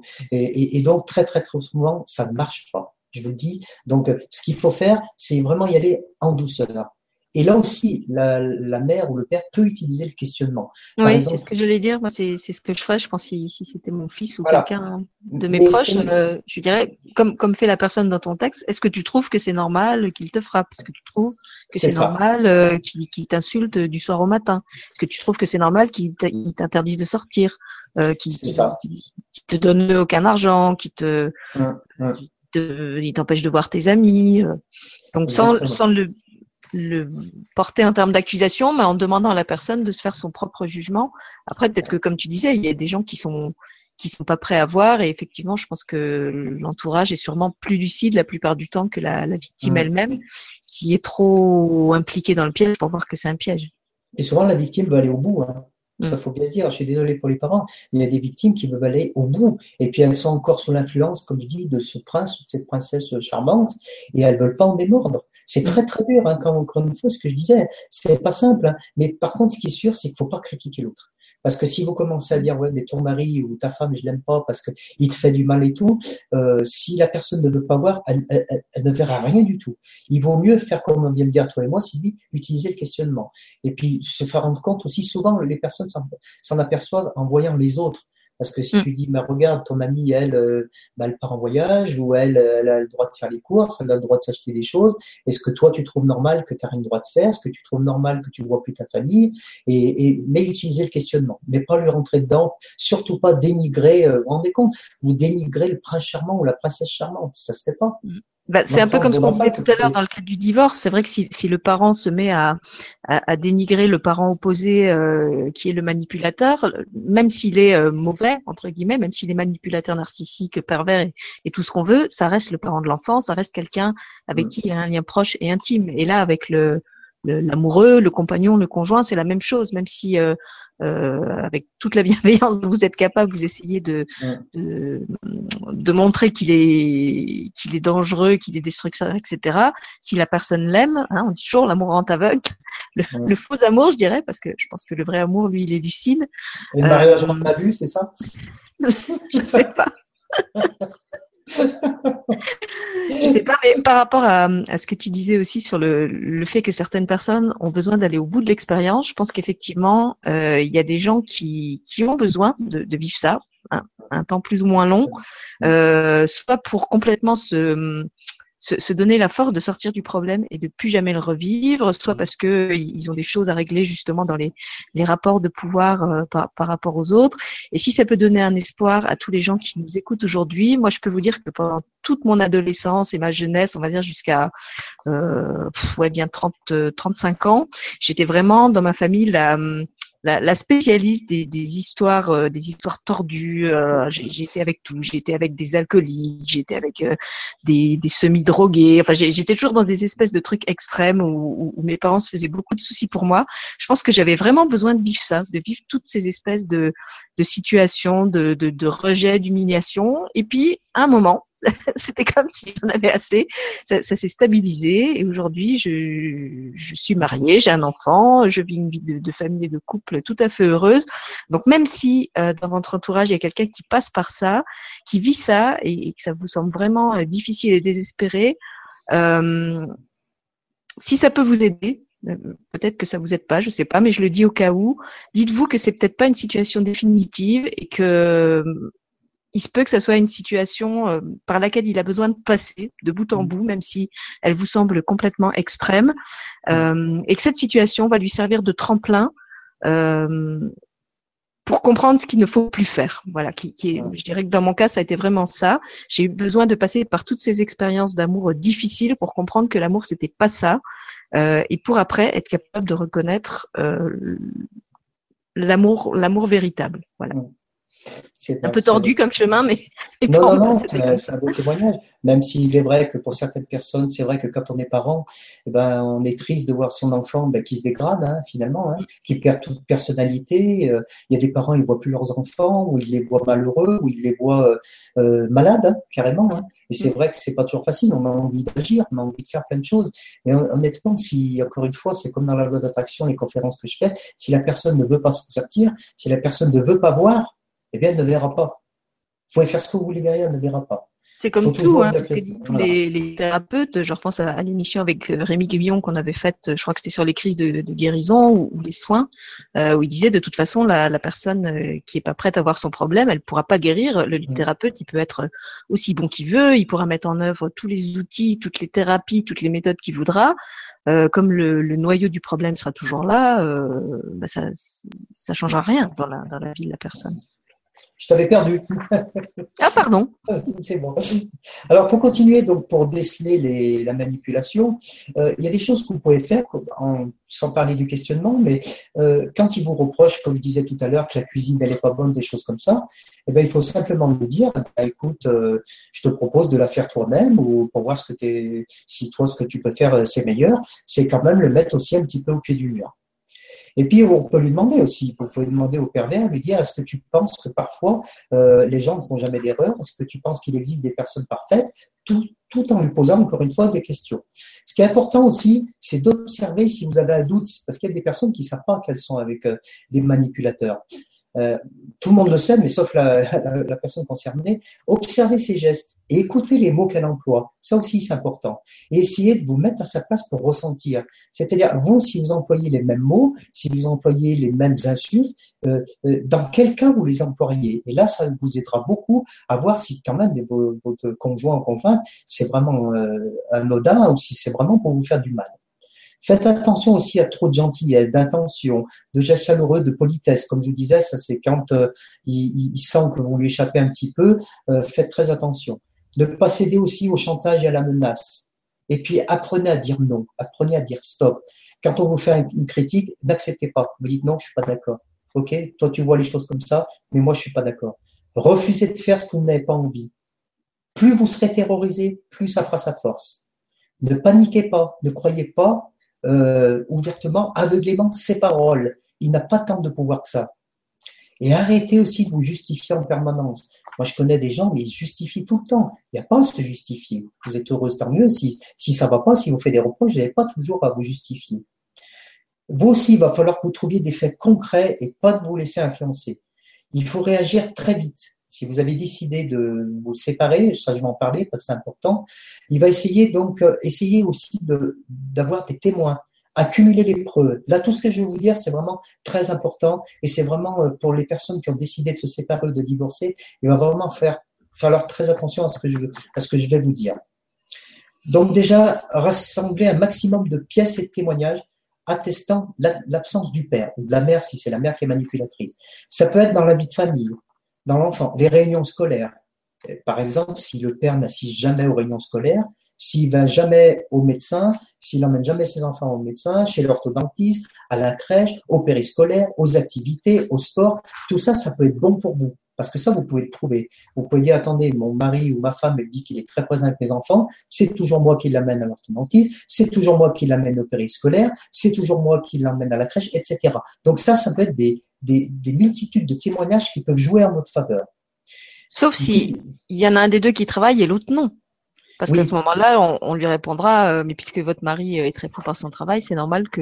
Ouais, mais de là à ne rien faire, de là à être complètement absent, je suis désolé, même euh, il y a beaucoup d'hommes qui travaillent. C'est vrai, euh, moi, mon mari travaille, mais quand il peut, il essaye d'assister, bah, par exemple, aux, réunions avec la hein, maîtresse. ou, voilà, moi c'est exactement pareil. J'amène ma fille au tennis, un coup c'est moi, un coup c'est ma femme, j'amène mon fils à la piscine, et pourtant on travaille mm. tous les deux. Et même quand il y en a qu'un qui travaille et qui ne travaille pas, c'est pas une raison. Quand on est un bon père ou une bonne mère, on a envie aussi de voir ses enfants au sport, on a envie quand même de s'occuper de leur vie. Et tout ça, ça peut être des, c'est un argument parmi d'autres, hein, évidemment. Alors, n'hésitez pas aussi à remonter sur des années. Ça peut être aussi tout simplement la signature du carnet de notes. Hein. Si c'est toujours la même personne qui signe, même que l'autre travaille, ça n'empêche pas de signer. Hein. Il y a des personnes qui s'en foutent complètement. Hein. en plus, là, c'est bien parce que c'est vraiment des preuves objectives. Tu vois, c'est même pas des témoignages de gens ou de proches, c'est des, documents euh, neutres que, tu peux apporter euh, au dossier. Exactement. C'est pour ça que tout ça, c'est de l'aide que j'ai eue et, j'insiste pour, pour bien vous les dire. N'hésitez pas à faire des photocopies de tout. Des factures. Si c'est vous qui payez les factures. Moi, j'ai connu un couple où le mari a tout brûlé. Il a tout brûlé. Il a brûlé toutes les factures. Il a même brûlé les fiches de paie. Il a brûlé tout un tas de choses. Donc, n'hésitez pas à faire des photocopies. Et évidemment, évitez de les ranger dans le même tiroir. Mettez-les chez quelqu'un en qui vous avez confiance. Donc, euh, surtout, ne faites pas de fautes qui pourraient vous porter préjudice. Donc, euh, évitez aussi, vous n'avez pas non plus à vous isoler, à ne plus voir votre famille. Évitez aussi d'arrêter un sport ou une activité pour faire plaisir euh, à, la personne à qui vous êtes. Il faut vivre. Parlez aussi à votre entourage et à votre famille. Prenez les devants en expliquant, vous dire ce que va faire le manipulateur. Ça, c'est bien de prendre les devants. Il faut dire à votre famille, à vos amis, attention, euh, moi, je, vais me séparer, mais euh, s'il l'apprend, il va certainement venir vous voir en disant que je suis folle, que je suis ci, que je suis ça, etc. Un excellent conseil que je vais vous donner aussi, ne dites jamais euh, au manipulateur que vous voulez divorcer. Ne lui dites jamais, jamais, jamais, parce qu'il va faire toutes les démarches avant vous. Il faut lui dire le jour où tout est prêt. ça, c'est vraiment un excellent conseil. Donc, ne lui dites pas, eh ben, puisque c'est comme ça, je vais entamer le procédure divorce, je vais voir l'avocat et tout. Faites tout avant, tout dans son dos, je suis désolé, mais faites tout avant. Et quand c'est le moment, quand vous avez toutes les pièces, tous les arguments, comme je disais tout à l'heure, toutes les preuves, là vous lui annoncez que vous voulez divorcer. Mais surtout, ne commettez pas l'erreur de lui dire au départ. C'est vraiment important ce que je vous dis. Alors, comme je disais, gardez bien vos factures. Ne mettez pas tout à son nom. Ne signez pas n'importe quoi. J'ai connu encore une dame récemment, elle a signé du n'importe quoi par rapport à sa maison et elle va en perdre pratiquement, elle va pratiquement perdre tous ses biens. Donc, faites très attention. Et quand votre discussion est prise, évitez d'entrer en discussion avec, avec lui ou avec elle. Fuyez tout dialogue. Parce que, encore une fois, n'oubliez pas que souvent vous êtes influençable et il va tout faire, tout faire pour vous récupérer. Ignorez aussi ces menaces, même si parfois, dans des rares cas, le manipulateur peut devenir dangereux. Dites-vous bien que s'il est dangereux, de toute façon, rester avec lui, ça ne va pas arranger les choses. Demandez à priorité, vous, l'aide d'un avocat, afin de ne pas vous mettre en tort. Et surtout, évitez de prendre le même avocat. Ça, il faut surtout pas prendre le même avocat. Comme je vous disais, faites des photocopies de tout maximum de documents. Vos salaires, factures, documents administratifs. Parce que comme je vous disais, lui, il peut tout détruire. Gardez et archivez, si vous pouvez, ces textos, ces mails, ou autres courriers injurieux et de menaces. C'est des petits trucs comme ça que je vous donne. Mais souvent, on n'y pense pas. On reçoit des textos, puis on ne veut plus en avoir, on les détruit. Non, il faut les garder. Même si on vous dit que c'est pas une preuve, ça peut être une preuve. Moi, j'ai eu confirmation devant des conseillers juridiques que si vous avez des textos, vous recevez des mails qui sont injurieux, c'est toujours un argument de, de plus pour, euh, pour, euh, pour, pour vous aider. Bah, puisque tu parles de mail, Michel, moi je pensais à tous ces documents administratifs que tu dis de photocopier. Il y a aussi maintenant beaucoup de choses qu'on peut recevoir euh, par mail, hein, les, que ce soit, moi j'ai ma feuille d'impôt, les, relevés bancaires, je, je reçois partie, je reçois pratiquement tout euh, en courrier électronique. Donc là, évidemment, vous prenez bien une adresse indépendante avec un mm. code euh, qui ne peut pas deviner, qui n'est pas du tout lié à votre vie perso. Vous faites tout envoyer sur cette adresse-là et comme ça, le jour où vous en avez besoin, vous n'avez même pas besoin de demander de l'aide à un ami sur qui il peut aller faire pression. Il ne sait pas que vous avez le compte, il ne sait pas que les documents arrivent là et comme ça, euh, vous êtes tranquille. Et pour les factures, je pense que ça marche aussi. C'est pareil. Alors c'est sûr, on en arrive au cas extrême. Hein. Peut-être qu'il y a des gens qui m'écoutent, ils dire, mais attends, ça, ça n'arrive pas. Mais si vous saviez, malheureusement, le nombre de fois où ça arrive, comme je vous dis, je reçois que des personnes, euh, beaucoup, beaucoup de personnes qui vivent des choses, et des choses encore beaucoup plus dramatiques. Parfois, les, les mhm. manipulateurs sont vraiment, vraiment, vraiment, vous pouvez pas vous imaginer ce qu'ils sont capables de faire. Donc, non, franchement, d'après les, les, choses que les, les, gens sont en train de poster, je crois qu'ils comprennent tout à fait et qu'ils connaissent bien la situation. Tu choques personne. Ça va. Si vous êtes en période aussi justement de séparation, ben, je suis désolé, mais cachez vos bijoux, vos photos, votre argent. Résiliez toute assurance vie. faut bien y penser. Résiliez si vous avez fait une donation au dernier vivant, une procuration. Et ouvrez-vous aussi un compte personnel. C'est très très important de façon à ce qu'il ne vide pas tout le compte. Si vous avez un compte commun, alors je sais que ça se fait, il y a des personnes qui m'ont dit non, mais j'ai eu normalement confirmation que ça se fait, vous pouvez demander la division du compte en banque ou demander la double signature ça oblige les deux personnes à signer en cas d'un achat. Alors renseignez-vous auprès de votre banque, mais je sais que la plupart des banques le font. Euh, vous demandez la double signature, c'est-à-dire qu'il y en a un, il ne peut pas acheter quelque chose sans votre consentement. Donc ça, c'est toujours important de le savoir. Faire supprimer aussi l'autorisation de découvert, parce que là aussi, il y a des manipulateurs qui vont se faire un plaisir de vous mettre dans le rouge. Là aussi, désolé, mais faites annuler chéquier, carte bancaire et tout prélèvement sur ce compte et exiger, parce que là aussi, le nombre de gens qui ne le font pas, vous êtes quand même en droit d'exiger le montant total de la pension. Il y a énormément de personnes qui disent Oh, mais moi, je veux pas d'histoire. Ce que je veux, c'est qu'on me foute la paix, et tant pis s'ils ne payent pas, ou si elles ne payent pas la pension alimentaire. Franchement, c'est une grosse erreur. Parce que, et il y en a, hein, Sylvie, je te promets, mais c'est énorme le nombre de personnes qui me disent ça. Je dis, mais bon sang, euh, attendez, mais même lui, il a une grosse situation et, ah non, moi je veux avoir la paix. Ok, d'accord, mais bon, encore une fois, on donne plein pouvoir aux manipulateurs. Important aussi, si un jour vous êtes en crise, vous quittez le domicile, prévenir la police en leur donnant les motifs, le lieu et la durée. Et n'hésitez jamais à déposer une main courante. Ça, c'est très important parce qu'il y a des personnes, des moments qui se disputent et puis ils partent. Alors, ils vont chez la voisine, ils vont chez la copine, ils vont chez les parents. Il faut toujours prévenir la police. Parce que le manipulateur, lui, va dire, regardez, elle a quitté le domicile. Mm. Et surtout, ne partez pas sans les enfants. C'est très important d'amener les enfants. Même si vous êtes dans une grosse dispute, si vous pouvez vraiment emmener les enfants et surtout aller voir la police pour leur dire que vous quittez le domicile. Il y a beaucoup de personnes qui ne pensent pas. Hein. C'est pour ça que c'est important tous ces conseils. Hein. Il y a beaucoup de personnes qui vont partir, disent, bah, je vais aller dormir chez, ma, chez mon frère, chez ma soeur, chez ma tante, etc. Il faut, il, faut, il faut aller voir la police avant, leur expliquer le pourquoi. Et n'hésitez jamais à déposer des mains courantes. Je connais des personnes, c'est incroyable, qui se font frapper et il n'y a aucune main courante de déposer. Et le jour où elles vont divorcer, elles dire oui, mais il m'a frappé. Ah bon, vous avez porté plainte? Ben non. Vous vous rendez compte? C'est quand même incroyable. Donc, il faut déposer au moins une main courante avant de porter plainte. Bien sûr, s'il y a des coûts, eh bien, il faut évidemment porter plainte. Et comme je disais aussi, faites attention euh, de ne pas partir sur les enfants. Et parfois aussi, le pervers narcissique, si vous lui dites qu'il court des risques, si vous lui dites que, que vous avez porté plainte contre lui, il y en a, ça les calme. Il y en a vraiment, ça les calme. Pas toujours, mais il y en a, ça peut lui faire peur. Parce que comme dit, c'est pas tous non plus des, des, des super cracks de la perversion narcissique. Hein. Ils sont pas forcément intelligents, comme je disais. Alors, faites attention aussi si vous avez des difficultés financières, ben, sachez que vous pouvez faire appel à une assistante sociale, parce que là aussi, il y a beaucoup de personnes qui disent ouais, mais moi, si je fais ça, je me retrouverai euh, euh, sans rien, je me retrouverai à la rue. Ben, quand même, les assistantes sociales sont là aussi. Euh, comme je vous disais, l'association dont je vous ai donné le nom tout à l'heure peut aussi beaucoup vous aiguiller. Donc faites attention. Euh, comme je vous disais, par rapport, ça c'est vraiment des paroles que m'ont donné les conseillers juridiques. Euh, dites-vous bien que la justice, elle, elle, elle, se, elle, se base que sur des preuves, que sur des faits. Euh, si vous lui dites, ben moi, mon mari me tape ou ma femme, ben voilà, elle fait comme si elle fait comme ça, pour eux, c'est pas une preuve. Donc si vous venez les mains vides, c'est vous qui risquez d'être accusé. Il y a beaucoup de personnes qui sont retrouvées devant les, des victimes qui sont retrouvées accusées. Et c'est des victimes même qui ont dû donner de l'argent aux manipulateurs. Donc, euh, dites-vous bien que l'avocat, même si vous pleurez, même s'il est tout à fait d'accord avec vous, eh bien, lui, s'il n'a pas de preuves, eh bien, il ne pourra rien faire pour lui. C'est pas que la justice est mal faite, mais il faut des preuves. C'est vraiment important. Hein. N'oubliez pas d'accumuler le maximum de, de, de preuves. Et encore une fois, quand vous êtes séparés, pendant et après la séparation, évitez le plus possible d'entrer en contact avec lui. Il y a des personnes, des moments qu'il faut voir l'email qu'il reçoit et elle répond. Je dis, mais pourquoi vous répondez à ces mails? Ah ben oui, mais quand même, voilà, ben oui, quand même, mais non, ne répondez pas à ces mails. Parce que ça, encore une fois, on remet euh, la main et après, c'est tout le broc qui part dans l'engrenage. Alors, il y a un petit truc que vous pouvez faire aussi par rapport à vous, psychologiquement, vous. Déjà, il y a une question que vous pouvez faire. C'est qui étiez-vous avant?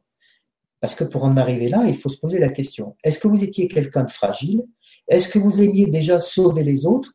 Ou est-ce que vous étiez quelqu'un qui avait de la joie de vivre? Dans les moments de doute, parce que beaucoup de personnes doutent, c'est là le problème. Hein, est-ce que je me sépare? Est-ce que je continue? Eh bien, écrivez. N'hésitez pas à écrire le nombre de violences, de crises, de souvenirs pénibles que vous avez vécu et relisez-les. Et puis, il y a une petite méthode que j'ai lue qui m'a beaucoup plu. Vous allez faire ce qu'on appelle, si vous voulez, bien sûr, une lettre de remerciement négative. Alors, vous allez vous trouver un petit peu bête, mais vous allez voir que c'est très puissant. Donc, je vous lis ce type de lettre. Donc, vous mettez le prénom du manipulateur et vous lui dites, euh, machin, machine, je voudrais te remercier pour toutes ces années perdues.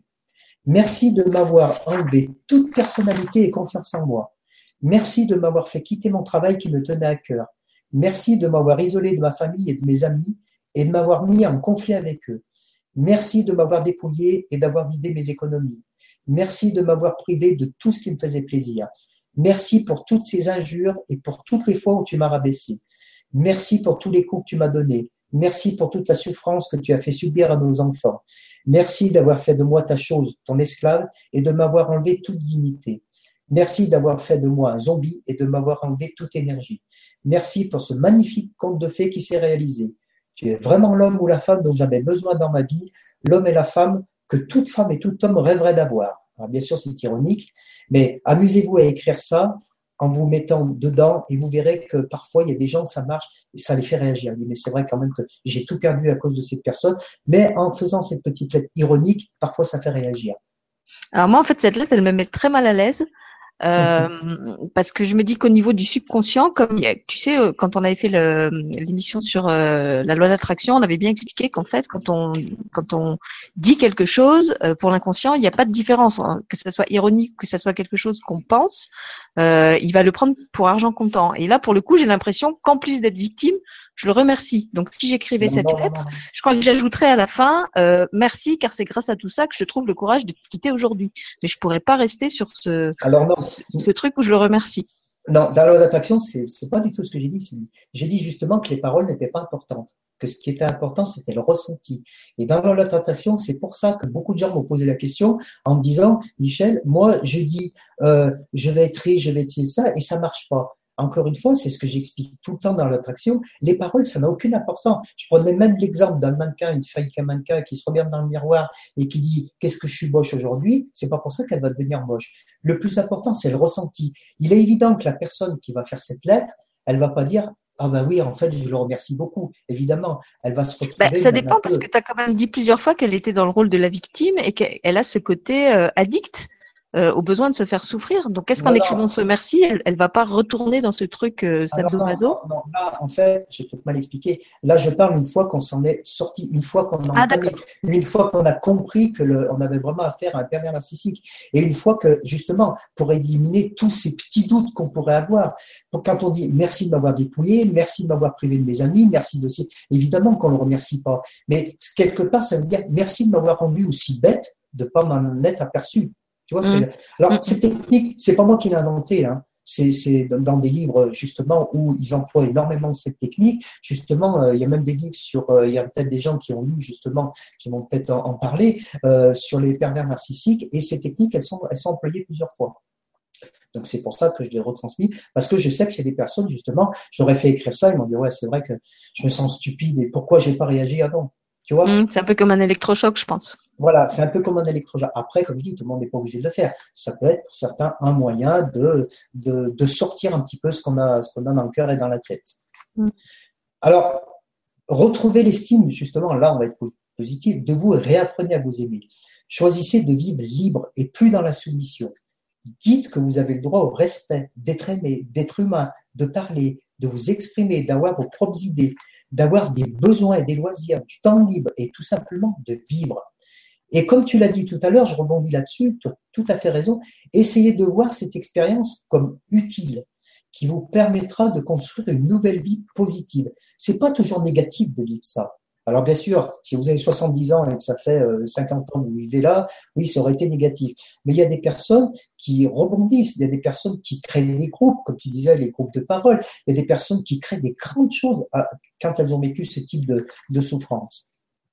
Et ça, Puisque tu parles d'estime de soi, je voulais te lire le commentaire de Lynn Delbosque qui dit Bonsoir, merci, il faut des gens comme vous pour montrer le, pour montrer le respect de soi est le principal problème. Et elle a réécrit un gros merci en majuscule. Ah respect de soi, estime de soi. C'est vrai que ce qui est au cœur de tout ça, c'est vraiment l'amour de soi, en fait. C'est bien sûr, bien donner le droit de s'aimer d'abord, plutôt que de se, de, voilà, mettre tout son pouvoir entre les mains de quelqu'un qui nous aime pas. Il faut, ce que je disais dans la loi d'attraction, dans les conférences, il faut pas survivre pour quelqu'un ça c'est pas bon. Qu'on donne son cœur, qu'on donne des choses et tout, mais il faut garder une bonne partie pour soi. Alors souvent on dit il faut être égoïste, un peu, il faut être un peu égoïste. C'est-à-dire qu'il faut penser à soi. Et quand on pense à soi, on peut aussi penser aux autres. Mais il faut pas tout donner. Les personnes qui donnent tout, c'est pas normal. Enfin, je vais pas refaire la conférence à l'attraction, mais c'est pas normal. C'est pas normal de tout donner. Bien sûr, on, aime tous être un chevalier, princesse, on veut sauver l'autre, peut-être, mais il faut pas que ça soit au détriment de sa vie. C'est marrant que ça parce que mon, mon, fils nous a sorti ça à table récemment, donc il, a 9 ans, et un jour, euh, je sais plus de quoi on parlait à table, et il nous a dit, euh, mais de toute façon, euh, il faut être égoïste des fois. Alors on a dit, ah bon, pourquoi tu dis ça? Il dit, bah parce que euh, la maîtresse, elle nous a expliqué, quand on, il y en a un dans la classe qui nous embête tout le temps, et ben euh, et qu'on lui a dit deux fois, trois fois gentiment qu'on en a assez, elle nous a autorisé à quitter la table et aller travailler à une autre table en nous disant qu'on avait le droit de penser à nous et que notre travail il était plus important que celui qui nous embête. Et j'ai dit bah écoute, euh, je trouve que ta maîtresse a eu une bonne euh, une bonne réaction et t'as raison, as raison. Il y a des situations dans la vie où il faut être égoïste et où il faut savoir penser à toi, à soi avant de penser à aider les autres. C'est vrai. Très bien.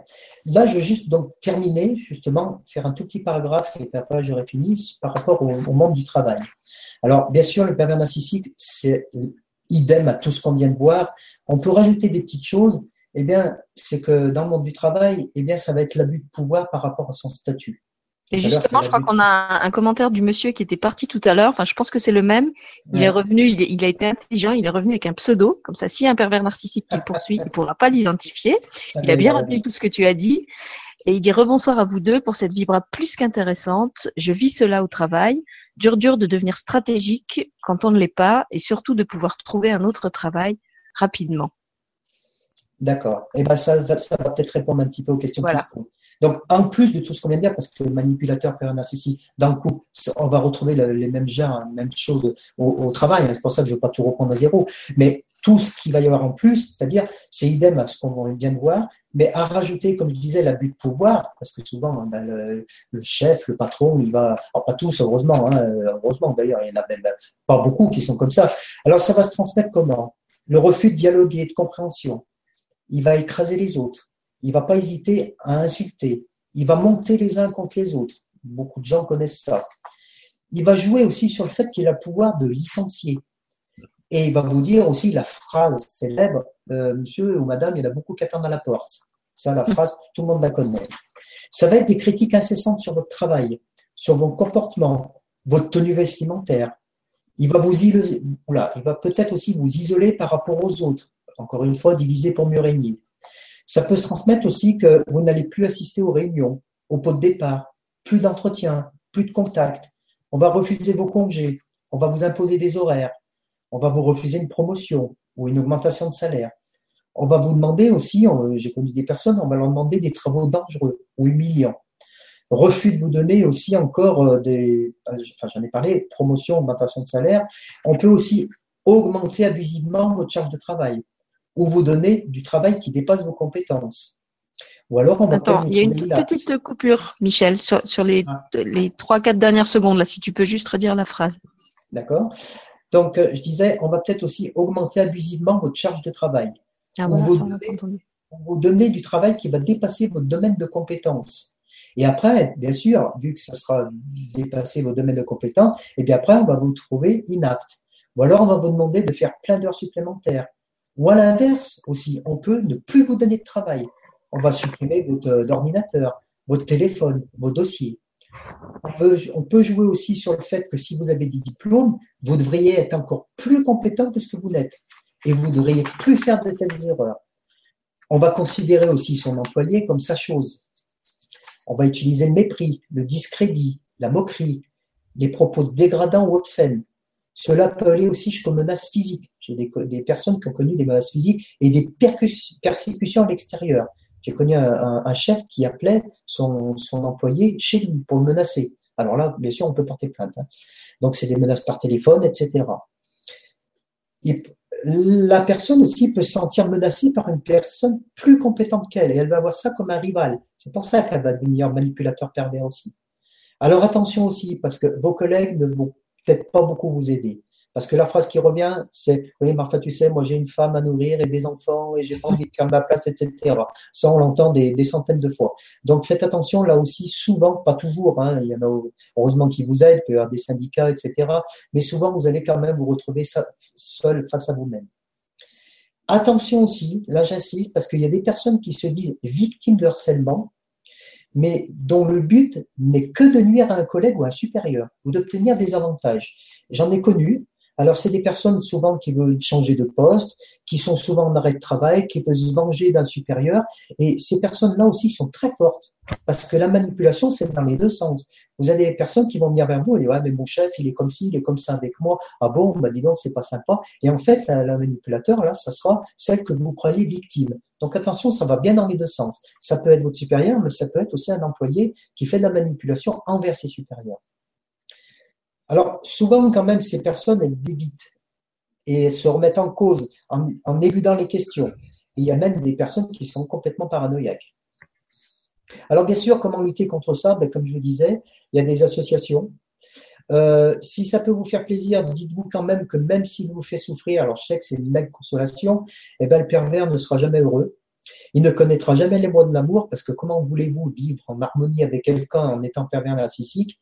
Et il restera toujours dans son mal-être, dans son carcan. Et il ne comprendra jamais les vrais verbes de la vie. Et puis là, ben là, je ne vais pas me faire de la pub, mais ça, honnêtement, ça marche. C'est ce que je disais une fois, une amie qui avait vécu ça, et on n'était pas tout à fait d'accord au début, mais après on l'était.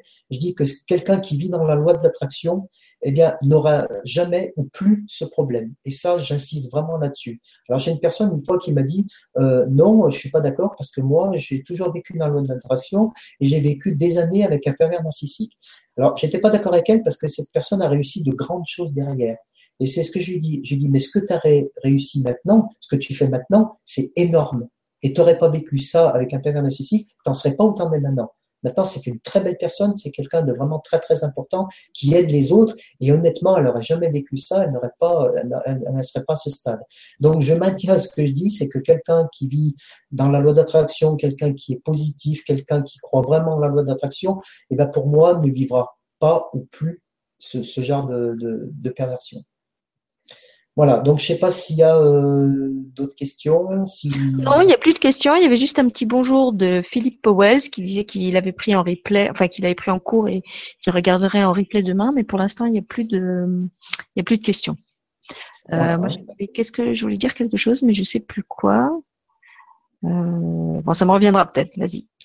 Si, en fait, vas-y ça, ça, vient de me revenir. C'était juste que, en fait, que ce soit dans le couple ou que ce soit au travail, finalement, je constate que les stratégies sont les mêmes euh, de la part du, du pervers narcissique. C'est euh, les brimades, les critiques, euh, l'isolement, la persécution, le, le, le, fait de vous faire croire qu'en fait, celui qui pose problème, c'est vous. finalement, le, la, la, pression avec l'argent. Hein, si, si vous m'obéissez pas, bah, vous, vous, perdez le, la ressource. Euh, que ce soit le toit ou que ce soit le, le, job et le salaire qui va avec. Finalement, les, les ficelles euh, par lesquelles ils, manipulent, c'est toujours les mêmes. Et tu peux même assister à euh, la destruction. Ça va mm. jusqu'à là. Le, pervers narcissique, encore une fois, hein, il veut vraiment détruire la personne. C'est comme je disais tout à l'heure, c'est un vampire. Hein. Ce qu'il veut, c'est vraiment détruire. Il, il, se nourrit de votre énergie. Et ce qu'il faut retenir dans toutes ces conférences que j'ai faites, c'est vraiment, si ça peut aider les personnes, j'en serais vraiment euh, ravi pour elles, mais euh, c'est comme je vous dis, je reçois énormément de, de personnes et je vous assure qu'il n'y a pas de solution, il n'y a pas d'arrangement à l'amiable. J'ai jamais vu. Ah, ah, ou alors, c'était pas un pervers narcissique, comme je disais. C'était quelqu'un, donc, comme je disais, des conflits dans le couple, ça peut arriver à n'importe qui. Parfois, il y a des personnes plus ou moins sympas que d'autres. Mais un pervers narcissique, vous ne pouvez pas vous arranger à la même avec lui. C'est pas possible. Donc les personnes qui disent non mais ça va mieux, si vraiment vous avez affaire à une personne là quand même je vous ai donné tous les arguments. Je pense que c'est assez complet de, de pour vous prouver qui sont ces gens-là et qui vous êtes vous aussi. Si vous perdez votre personnalité, si vous perdez votre famille, si vous vous isolez de tout, vous faites plus de sport, etc. Vous êtes victime d'un pervers narcissique. C'est vraiment ce qu'on appelle une relation toxique. Hein. Dans toxique, il y a le poison. Et si on essayait de vous habituer à un poison, vous, vous n'essayeriez pas de vous persuader que en, en, prenant un peu tous les jours, euh, euh, vous allez réussir à faire qu'il soit plus toxique. Enfin, si, dans le cadre de la médecine, ça marche, mais dans, le cadre des, des relations, euh, c'est pas. Enfin, à cette intensité-là, c'est pas, c'est pas possible, quoi. Alors, c'est triste à dire, hein, parce qu'il y a certainement des personnes qui ont écouté ce soir en disant, bah, moi, j'espère dans cette conférence, je vais entendre qu'il y a des solutions, euh, euh, que mon mari ou ma femme, eh ben, ils peuvent changer. Euh, je suis désolé, non, ils ne changeront pas, et votre vie va devenir un enfer. Vous pouvez me croire. Et vous pouvez appeler les associations. N'hésitez pas, comme je vous disais, euh, à contacter AVMPN. Euh, vous leur exposez, vous leur posez les mêmes questions et vous verrez exactement ce qu'ils vous diront. Ils vont dire la même chose. Ils vous diront non, ne rêvez pas. C'est pas, euh, ça ne s'arrange pas. C'est vraiment à vous, à vous de faire quelque chose. Voilà, j'espère que ça a bien été complet. Bon, euh, on a parlé un petit peu de toute la manipulation. Je suis allé un peu vite, il hein, ne faudra pas m'en vouloir, mais tu vois déjà, ça, ça, fait déjà plus de deux heures. On peut, en parler tout, on peut en parler toute la nuit. Et voilà, après, euh, je pense que le, le, principal a été dit. Et puis, comme je vous dis, après, il y a des personnes, vous pouvez demander l'aide d'un avocat, vous pouvez demander. Les associations sont très fortes hein, pour vous aider. Hein. Non, bah, il y a Philippe qui avait posté un commentaire, mais il vient de l'effacer, où il disait que ton discours était très clair et qu'il allait sûrement, euh, sûrement, sûrement intéresser beaucoup de gens. Et puis, euh, le, je crois que c'est la personne qui avait des problèmes au travail qui disait que faire de l'EFT, ça peut aussi bien aider. Ah, c'est quoi? Pour L'EFT, c'est une technique de libération des émotions euh, qui agit au niveau des, des circuits euh, énergétiques du corps. Euh, voilà donc il y a, bah, en fait tous les gens qui étaient là maintenant sentent que c'est la fin, donc ils nous posent des petits mots. Il y a Lynn dit la société produit tellement de pervers narcissiques et de victimes, c'est l'extrême du formatage sociétal. Protégeons-nous d'abord. Bonne soirée. elle a raison. Hein. Merci Michel et merci Sylvie. Elle a raison. Hein. Moi, j'aurais jamais cru qu'il y en avait autant, hein, franchement. Hein. Je pensais que des moments, on en parlait comme ça, mais elle a tout à fait raison. Euh, la société produit, mais c'est incroyable. il y en a. Mais c'est peut-être aussi que maintenant on en parle. C'est comme beaucoup de choses, je pense. Euh, tu vois, comme les pédophiles, comme beaucoup de choses dont on a l'impression qu'il y en a plus maintenant. Je sais pas si c'est qu'il y en a plus ou si c'est simplement que c'est moins sous le manteau euh, et que ça, c'est, ça, on réussit plus à cacher ça euh, comme avant, quoi. Parce qu'il y a trop de, de, de méthodes d'information alternatives et du coup, euh, ils n'arrivent plus à, masquer tout ça. Puis alors attends, il y a encore un commentaire toujours de Philippe qui dit effectivement le discours est clair et net et j'adore ce genre de discours. Merci. Je remercie tout le monde, hein. je remercie tous les commentaires. c'est toujours, euh, toujours agréable. non, bah écoute, c'est vrai que c'est toujours aussi agréable de t'écouter, même deux heures. Tu vois, moi, j'ai, pas vu les, les, plus de deux heures. Donc, pour ceux qui regardent le replay, euh, n'hésitez pas à le faire en plusieurs fois si, si c'est trop long pour vous de, de, bloquer un créneau de deux heures. Hein. C'est l'avantage du, du, replay sur YouTube. Vous le regardez vraiment à votre rythme. Vous pouvez aussi vous réécouter euh, certains passages. Donc, on va essayer de trouver le moyen avec Michel de vous mettre dans le Hangout et sous la vidéo YouTube les, les deux documents euh, avec le dialogue qu'il a lu tout à l'heure. Euh, on vous remettra aussi les coordonnées de l'association d'aide euh, pour les, les, victimes de pervers narcissiques. Sinon, bah, je rappelle que Michel fait des consultations individuelles euh, euh par Skype. Vous avez toutes ses coordonnées, son site, etc. Euh, dans la description de l'émission d'aujourd'hui, sur YouTube et dans le Hangout. Donc, vous pouvez les, les, retrouver là.